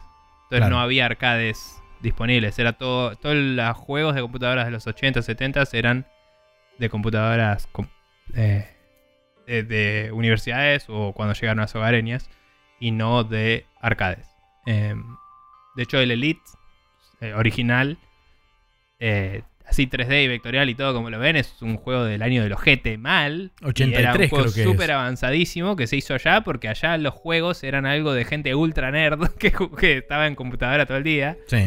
Y, y es, un- es el. Dicen que es el primer open world. eh, y era ya 3D. Ridículo. Pero bueno. Eh, bueno, igualmente, creo que el- la razón principal, igual por la que te perdés de mucho, es porque son medios mucho más maduros. Tienen muchos más años de reportar esto como especialidad Y están más cerca de la noticia y más cerca del movimiento que, que de la ocurre. industria. Eh, los o sea, hoy que es más digital todo, el acceso a la información quizás está mucho más democra- democratizado y estamos todos más en la misma en ese sentido. Pero ellos históricamente siempre estuvieron más cerca de las industrias que producen los juegos, más cerca de las, eh, de las compañías de marketing, de las distribuidoras, de las... eh, em, de todos los eh, retailers, todo. Acá no hay un mercado especializado, siquiera hay stores especializados, pero no es que hay una industria de venta de videojuegos acá. Sí, además Eh, también creo que el, el otro factor que, que muy probablemente también influye en, e- en- en toda esa movida es que buena parte de las decisiones de mercado que se toman para apuntar al público norteamericano es lo que en definitiva después termina siendo efecto cascada al resto de Latinoamérica. O sea, nosotros estamos Sí. incluidos en, o dur- En la durante mucho americana. tiempo estuvimos incluidos dentro de lo que es la región Norteamérica. Eh, Mm. Hoy en día quizás se hace una mínima más, una separación un poco más este, sosegada de hablar de Latinoamérica como una región medio aparte de Estados Unidos. Ojo igual, ¿eh? Porque eso empezó en la Play 3, que era multiregión, diría. Porque históricamente éramos otra... O sea, acá eh, no- ni éramos una región para los mercados. Punto. O sea, de hecho en la Play 3, si veías los juegos, tenían la región de distribución como los DVDs. Y nosotros éramos zona 4, que era Sí. Latinoamérica. Y hay juegos que se publicaron acá que no se publicaron en Estados Unidos, como el de los de Saint Seiya que se publicaron en Brasil. Eh, y tenían español y portugués y japonés y no tenían inglés. Eh, por ejemplo. Pero bueno, nada, eso es un tema histórico también. Eh, igual a lo que iba también con la madurez del tema. Acá me pongo súper crítico de lo que tenemos en. Por lo menos en Argentina. Y vengan de a uno. Pero muchos de nuestros medios de comunicación, entre comillas, son una verga. Y dicen cualquier cosa y no chequean nada. Y. em, realmente no saben de qué están hablando.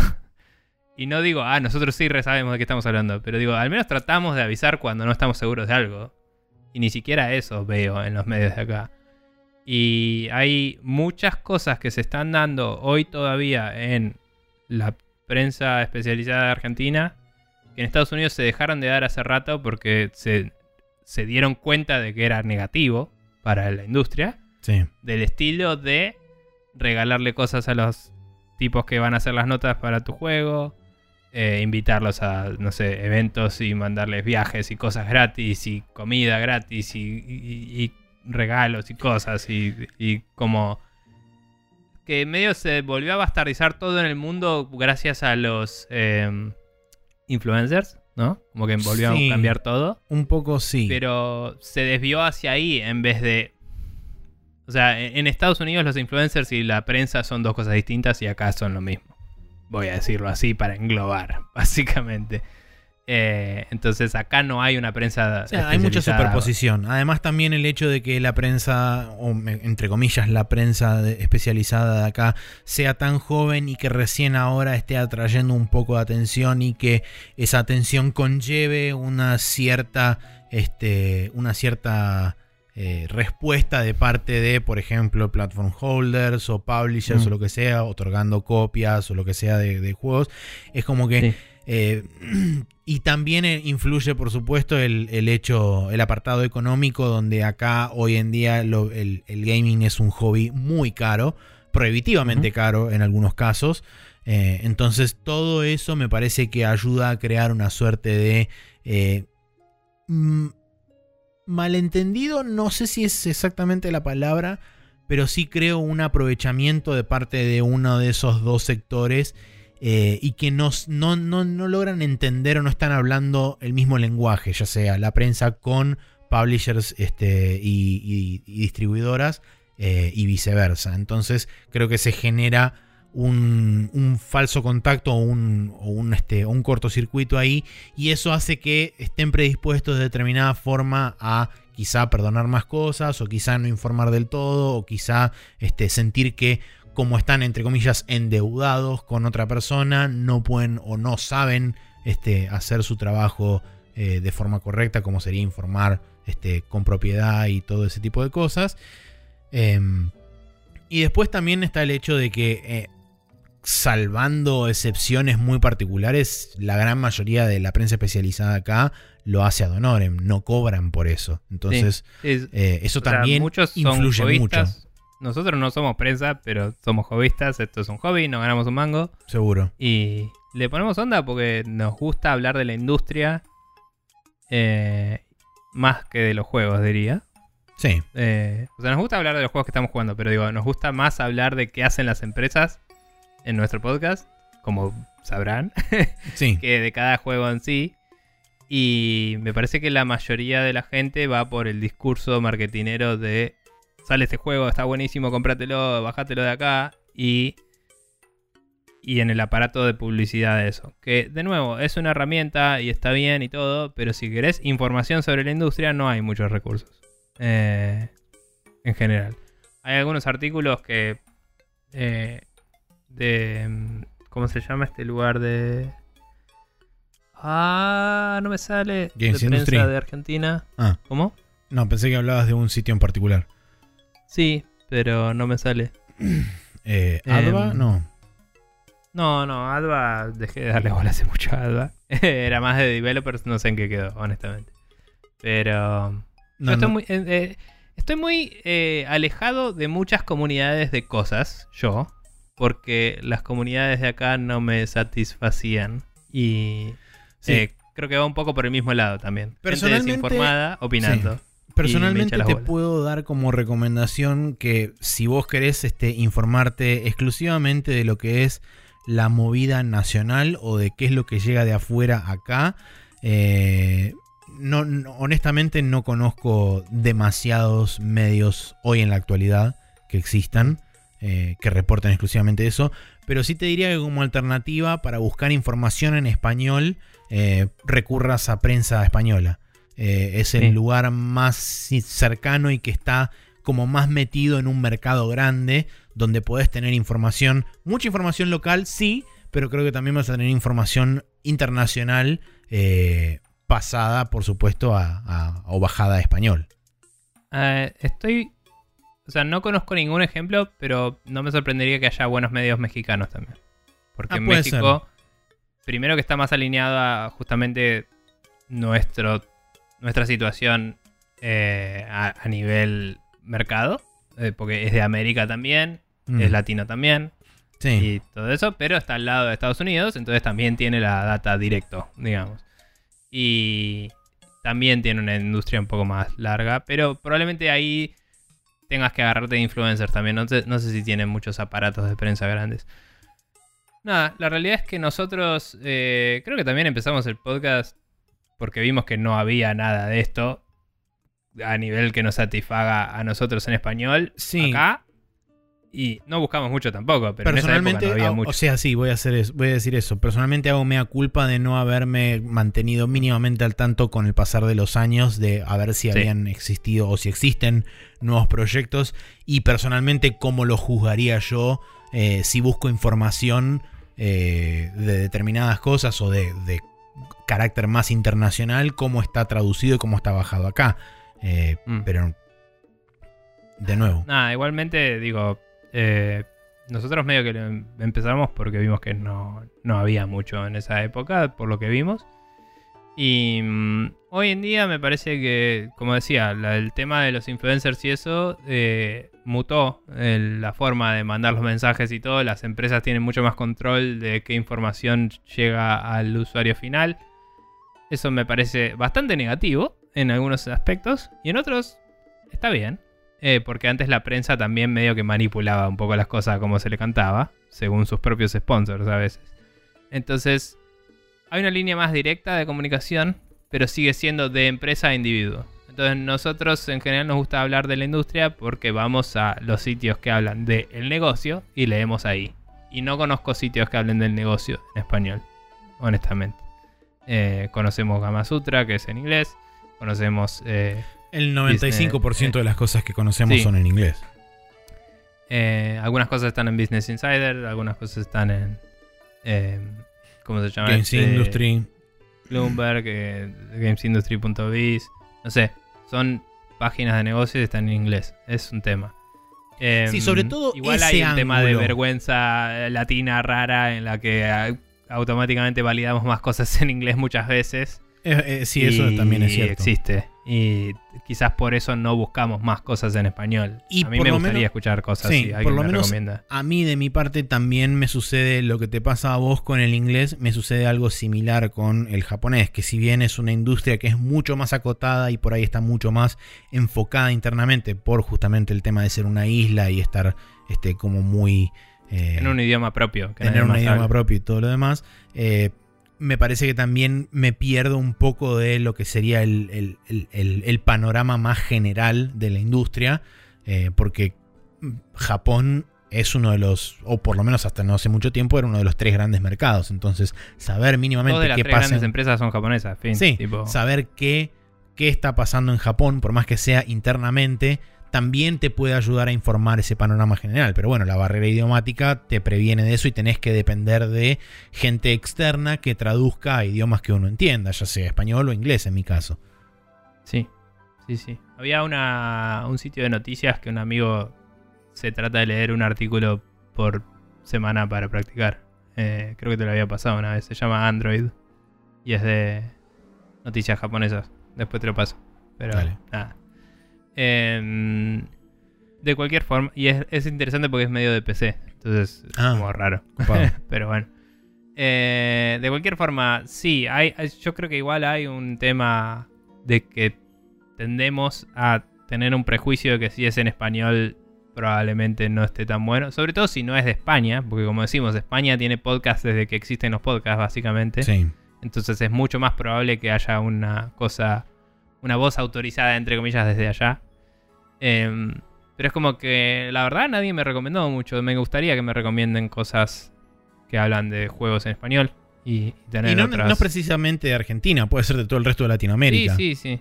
Eh, en medio que sigo emitiendo prejuicios, pero de Argentina creo que ya conozco todo lo que hay y, y escucho eh, Café Fandango, que son nuestros amigos y hace- tienen opiniones muy copadas. Eh, igual, nada, el otro día le dije a Seba, che, acá dijiste cualquiera.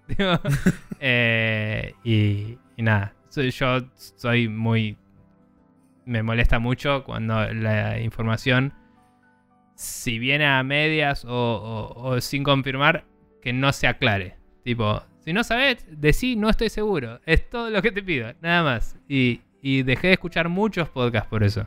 Y, y por eso no tenemos más para recomendarte tampoco. en- Hmm. o, o yo no tengo, no sé.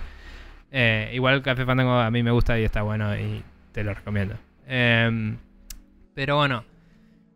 Eh, igual como decía Maxi también, si supiéramos japonés tendríamos acceso a otro cacho gigante de la internet. Tipo, cuando empecé a buscar algunas boludeces de Japón escribiendo en japonés fue como, ah, claro. Hay otra internet mucho, más. mucho, mucho más. Claro, es como podemos- fui al segundo piso de internet y me encontré con todo esto. Claro, no tiene sentido y uno no entiende que hay otro universo distinto de... de- de- si no usas caracteres romanos, descubrís otro costado entero de internet. Imagínate si escribo algo en ruso, boludo. Cualquiera. ¿Me Sí, por entendés? eso. No. Y nada, Bueno, estamos, algo nos en ruso y te salta piratería, por- eso está claro. nos vemos eh, limitados por, claro, por el lenguaje. Pero bueno, es así. Eh, volviendo a lo de las sagas que te perdiste, yo creo que el persona tiene que estar en. eh, Estuve chequeando y está confirmado que está en español, español de España, pero no encontré ninguna parte que se refiere a, esta, a, a localización en castellano o, en, mejor dicho, en español latinoamericano. Cosa que Bueno, eso sí. cabe aclarar que hace un tiempo para esta parte hay empresas que específicamente están empezando a hacer subtítulos y UI en español eh, latinoamericano. Eh, eh, hace muchísimo que se hace ya, o sea, desde que existe eh, Peggy y toda esa movida, que se hace traducciones en español de España. De hecho, mucha gente acá ha jugado los juegos de aventuras de LucasArts y toda esa movida en español de España. Eh, Pero digamos que Eran recién- buenas localizaciones. recién este, hace unos 4 o 5 años, por decirte un número, se empezaron a hacer localizaciones en Latinoamérica eh, con, o siendo, mejor dicho, las, las mayores salvedades, localizaciones con voiceover latinoamericano. De hecho, las únicas que conozco son la del Uncharted 4, la de Last of Us, creo que el 1 y el 2. Ambos tienen este voiceover latino. Em, Breath of the Wild. Breath of the Wild tiene voiceover latino, eh, que de hecho aparentemente es muy bueno. Em, Sí. Los y- de los Caballeros de Aco. Bueno, O sea, cosas que culturalmente la pegaron acá. Es- tienen sus traducciones latinas. Pero digamos de que Dragon Ball. de a también. poco, de a poco está empezando a haber una, un- unas ganas o, o- o interés de parte de los desarrolladores y de los publishers de localizar en latino más que en español. Por lo menos las propiedades japonesas, porque históricamente el anime pegó mucho en Latinoamérica. y También. Y, y ya, y allá que están los seiyus, ¿no? Es como allá tienen como un respeto por el actor de voz. Saben que las propiedades que vienen del anime eh, tienen sus actores de voz en Latinoamérica también. Exacto. Eh, pero bueno, de, igualmente nada, de los ejemplos que diste eh, del Yakuza y del Persona, el Yakuza creo que tiene localización de subtítulos en español los que están en PC o no. Eh, el- el- los únicos que están en PC sí. eh, por mods, ni siquiera por soporte oficial, pero si Ah, podés buscar mods, no. La, la- toda la serie de Yakuza está solamente traducida en, en inglés. Eh. Inclusive en, en países que te- deberían tener que... No sé bien cómo se maneja eso, pero creo que inclusive en España tiene solamente localización en inglés. Eh, Lo Mm. cual es un caso bastante este, raro. Em, Sí. Y después, eh, sobre una comunidad de gente eh, en español. em, y ahí ya depende Café mucho Fandango. de. ¿Qué qué? La comunidad de Café Fandango es la única que se me ocurre. Sí, sí, sí. Y, pero digamos, también me gusta la, la de Rayos Catódicos, es un podcast mucho más de boludear y de cosas que de Sí. videojuegos. Por eso digo, depende de qué quieres hablar, porque si quieres hablar de la industria, que mm, me parece que me parece que vas a encontrar individuos en estas comunidades eh, donde vas a con los cuales vas a poder rebotar ideas y charlar. Sí. Pero no conozco un lugar centralizado. Ponele. co- como si era cuando nosotros escuchábamos Epic Battle Axe, podías ir a la comunidad de Epic Battle Axe y estaba buenísima, o Mm. vas a la de Giant Bomb y van a estar hablando de estas cosas, o cosas así. Sí, no hay una... igualmente creo que nunca van a estar tan por ahí enfocados eh, sobre la- los, los aspectos por ahí, no necesariamente financieros, pero sí sobre los aspectos por ahí más este, de movimiento y de influencia y de todo ese tipo de cosas. Mm. Eh, sí quizás lo van a tocar más tangencialmente o en el marco de hablar de determinado juego u otras cosas O más. sea, yo por cómo armó la pregunta de él, él hablaba de eh, los análisis, entre comillas, más interesantes del mundillo de los videojuegos, ¿no? Mm. Así lo, lo transcribió. Entonces yo estoy pensando en análisis de lo que es game design, de lo que es eh, eh, mecánicas del juego, lo que puede ser gráfico, puede ser tipo proeza técnica, Sí, sí. eh, se puede ser eh, el modelo de negocio, cualquier cosa. Entonces digo, ese tipo de discusiones, eh, hay gente con las cuales vas a poder hablar de si un juego es divertido o no, de si está bueno para jugar con tus amigos o no, y hay gente con la que- cual vas a poder hablar de... Más en profundidad. eh, che, el- en tal nivel me encantó cómo estaba diseñado porque tenía las luces acá y proyectaba una sombra y decía una cosa reloj y es como y, y vas a poder discutir otras cosas Seguro. que tienen más que ver con el cómo está hecho el juego. Eso yo hasta ahora encuentro individuos sueltos y en general, porque yo hablo de esas cosas, si alguien me pregunta qué opina de un juego, suelo tratar de llevar la conversación hacia ahí y le digo, bueno, mira, es divertido, tiene esto, tiene aquello. O sea, para mí es un punto de venta si un juego está bien producido en lo audiovisual, si tiene bueno, perdón, si tiene buen diseño de nivel, entonces te hablo de eso como punto de venta en vez de solo decirte sos un chabón con armas y tiras a la cabeza Claro, sí, es la historia de un chabón. Entonces nada, por eso digo, eh, me parece que hay comunidades donde vas a encontrar a esa gente, pero también vas a encontrar gente muy fanática de una u otra plataforma, vas a encontrar muchas discusiones eh, medio extremistas boludas. Por suerte Discord estás eh, armando cosas mucho más... eh, vamos a usar la palabra insular de nuevo en este podcast. Eh, entonces, posta, vos entras al Discord de Café Fandango y es la gente que escucha Café Fandango y que piensa como Café Fandango y habla en los mismos términos que ellos. Y por ende, estas discusiones son mucho más eh, eh, propensas a llevar a lugares copados que, vamos a decir, otras comunidades en las cuales hemos participado a lo largo de nuestra historia Sí. podcastil, en Facebook en particular. Eh, donde quizás querías hablar una discusión de estas y saltaba alguien a bardear para el orto, derrapando horrible. Acá es más como si no me interesa, no participo y listo. Entonces, yo puedo tener esas discusiones en el eh, Discord de Café Fandango, el de Rayos Catódicos, eh, uno de eh, un uno de los que sigo en Twitch o cosas así. Y hay lugares donde. di- diría que Discord es un agregador de comunidades y ahí podés encontrar chiqui- comunidades chiquitas Sí. que son mucho más enfocadas a los temas que te interesan.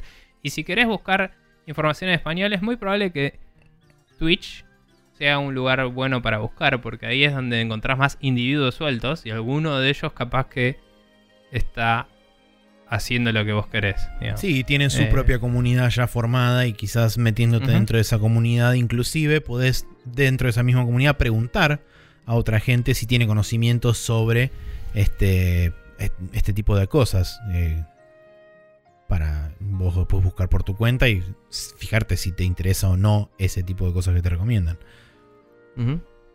Sí. Eh, ¿Quedaba algo más? Em, no, no, eso fue lo último. Eh, así que bueno, Ah, muchas agradecemos gracias. las bellas palabras igual al final. Sí, Eh, Este, muchas gracias el pibe alfajor y muchas gracias a los tres Gastones o al mismo Gastón tres veces. No Sí. sabemos cómo funciona o a eso. dos y uno, O a dos y uno. quizás. También, en cualquier orden de este, operación. Em, pero bueno, si la gente nos quiere mandar, por ejemplo, estos comentarios, o quiere mandarnos un correo electrónico, o quiere mandarnos un comentario que no tenga que ver con todo esto que hemos charlado, ¿cómo pueden hacer? Bueno, eh, estos fueron, estas fueron preguntas que nos mandaron a sprechonews.com barra preguntas. Esa es una forma de escribirnos para, en general, hacer como hicieron estas personas, pedirnos opiniones o ah, preguntas aleatorias sobre cosas nada que ver. Eh, después, por otro lado, nos pueden mandar un mail a sprechonews.gmail.com. Nos pueden comentar directamente en el podcast, eh, en el capítulo del podcast en facebook.com barra News. Que veremos si algún día lo matamos a la mierda. Eh, yo voy a estar posteando en Instagram también, así que pueden contestar ahí y sepan que hipotéticamente lo voy a ver yo. así que nada, si quieren escribir algo para Maxi, ok, pero va a ser un pasamanos. y si no, nos pueden escribir en Twitter en arroba News. Esos son los medios que tienen para contactarnos. Ahí está, lo agregué porque si no después nos vamos a olvidar. Está bien. Bien, eh, entonces ahora sí, damos por concluida la main quest, nos vamos a despedir y vamos a ir a la última sección de este programa que es, como siempre, el Special Move.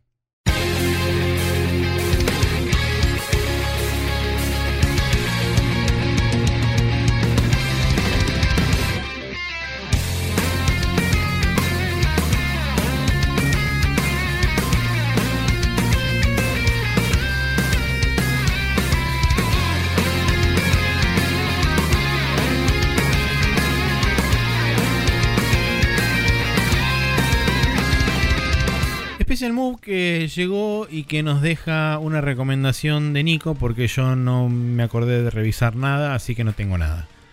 Bien, buenísimo.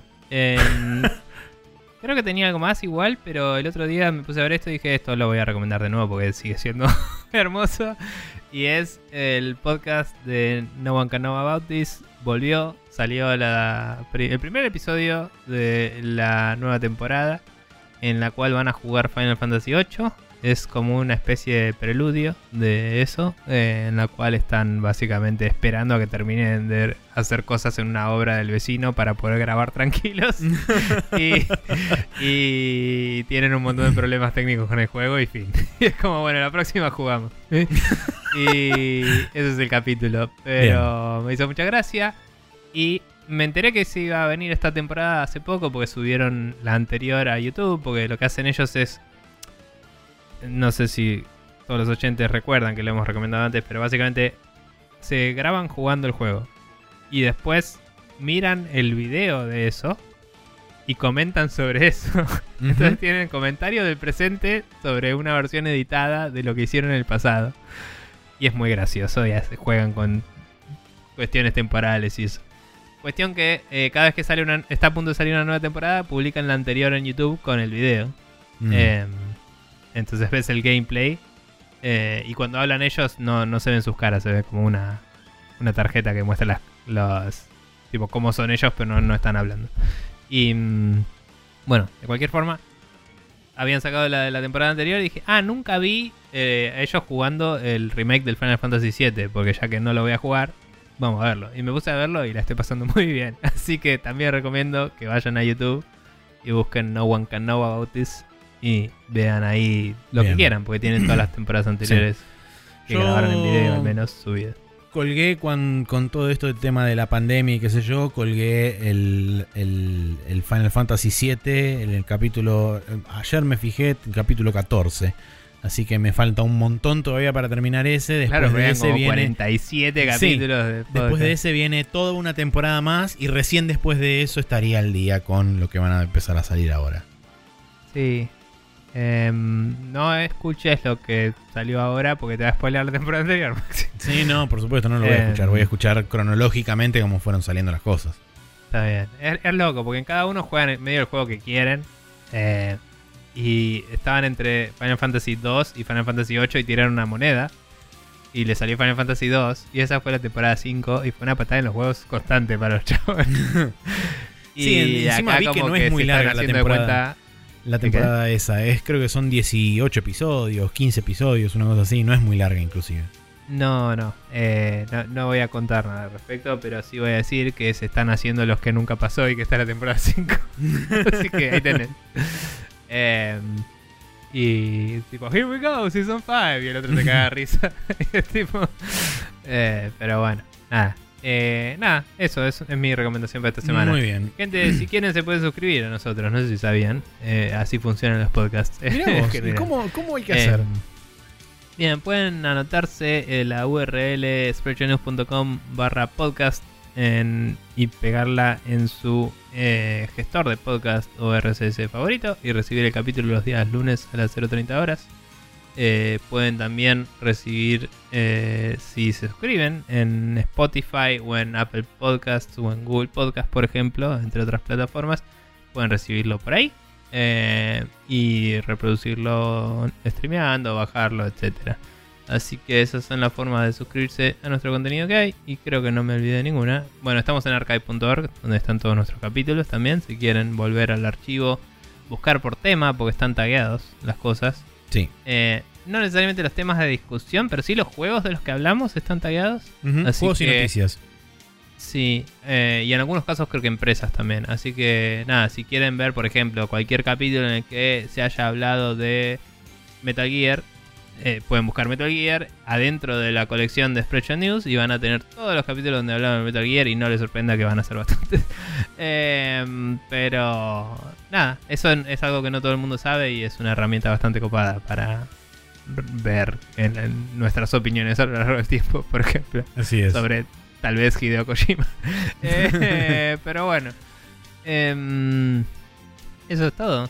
Sí, por mi así parte. es. Hemos concluido un nuevo episodio de Spreadshot News Podcast. Nos vemos la semana que viene.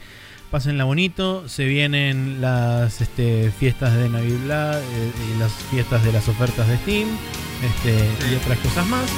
Pero bueno, eh, nada. Nos vemos la próxima y.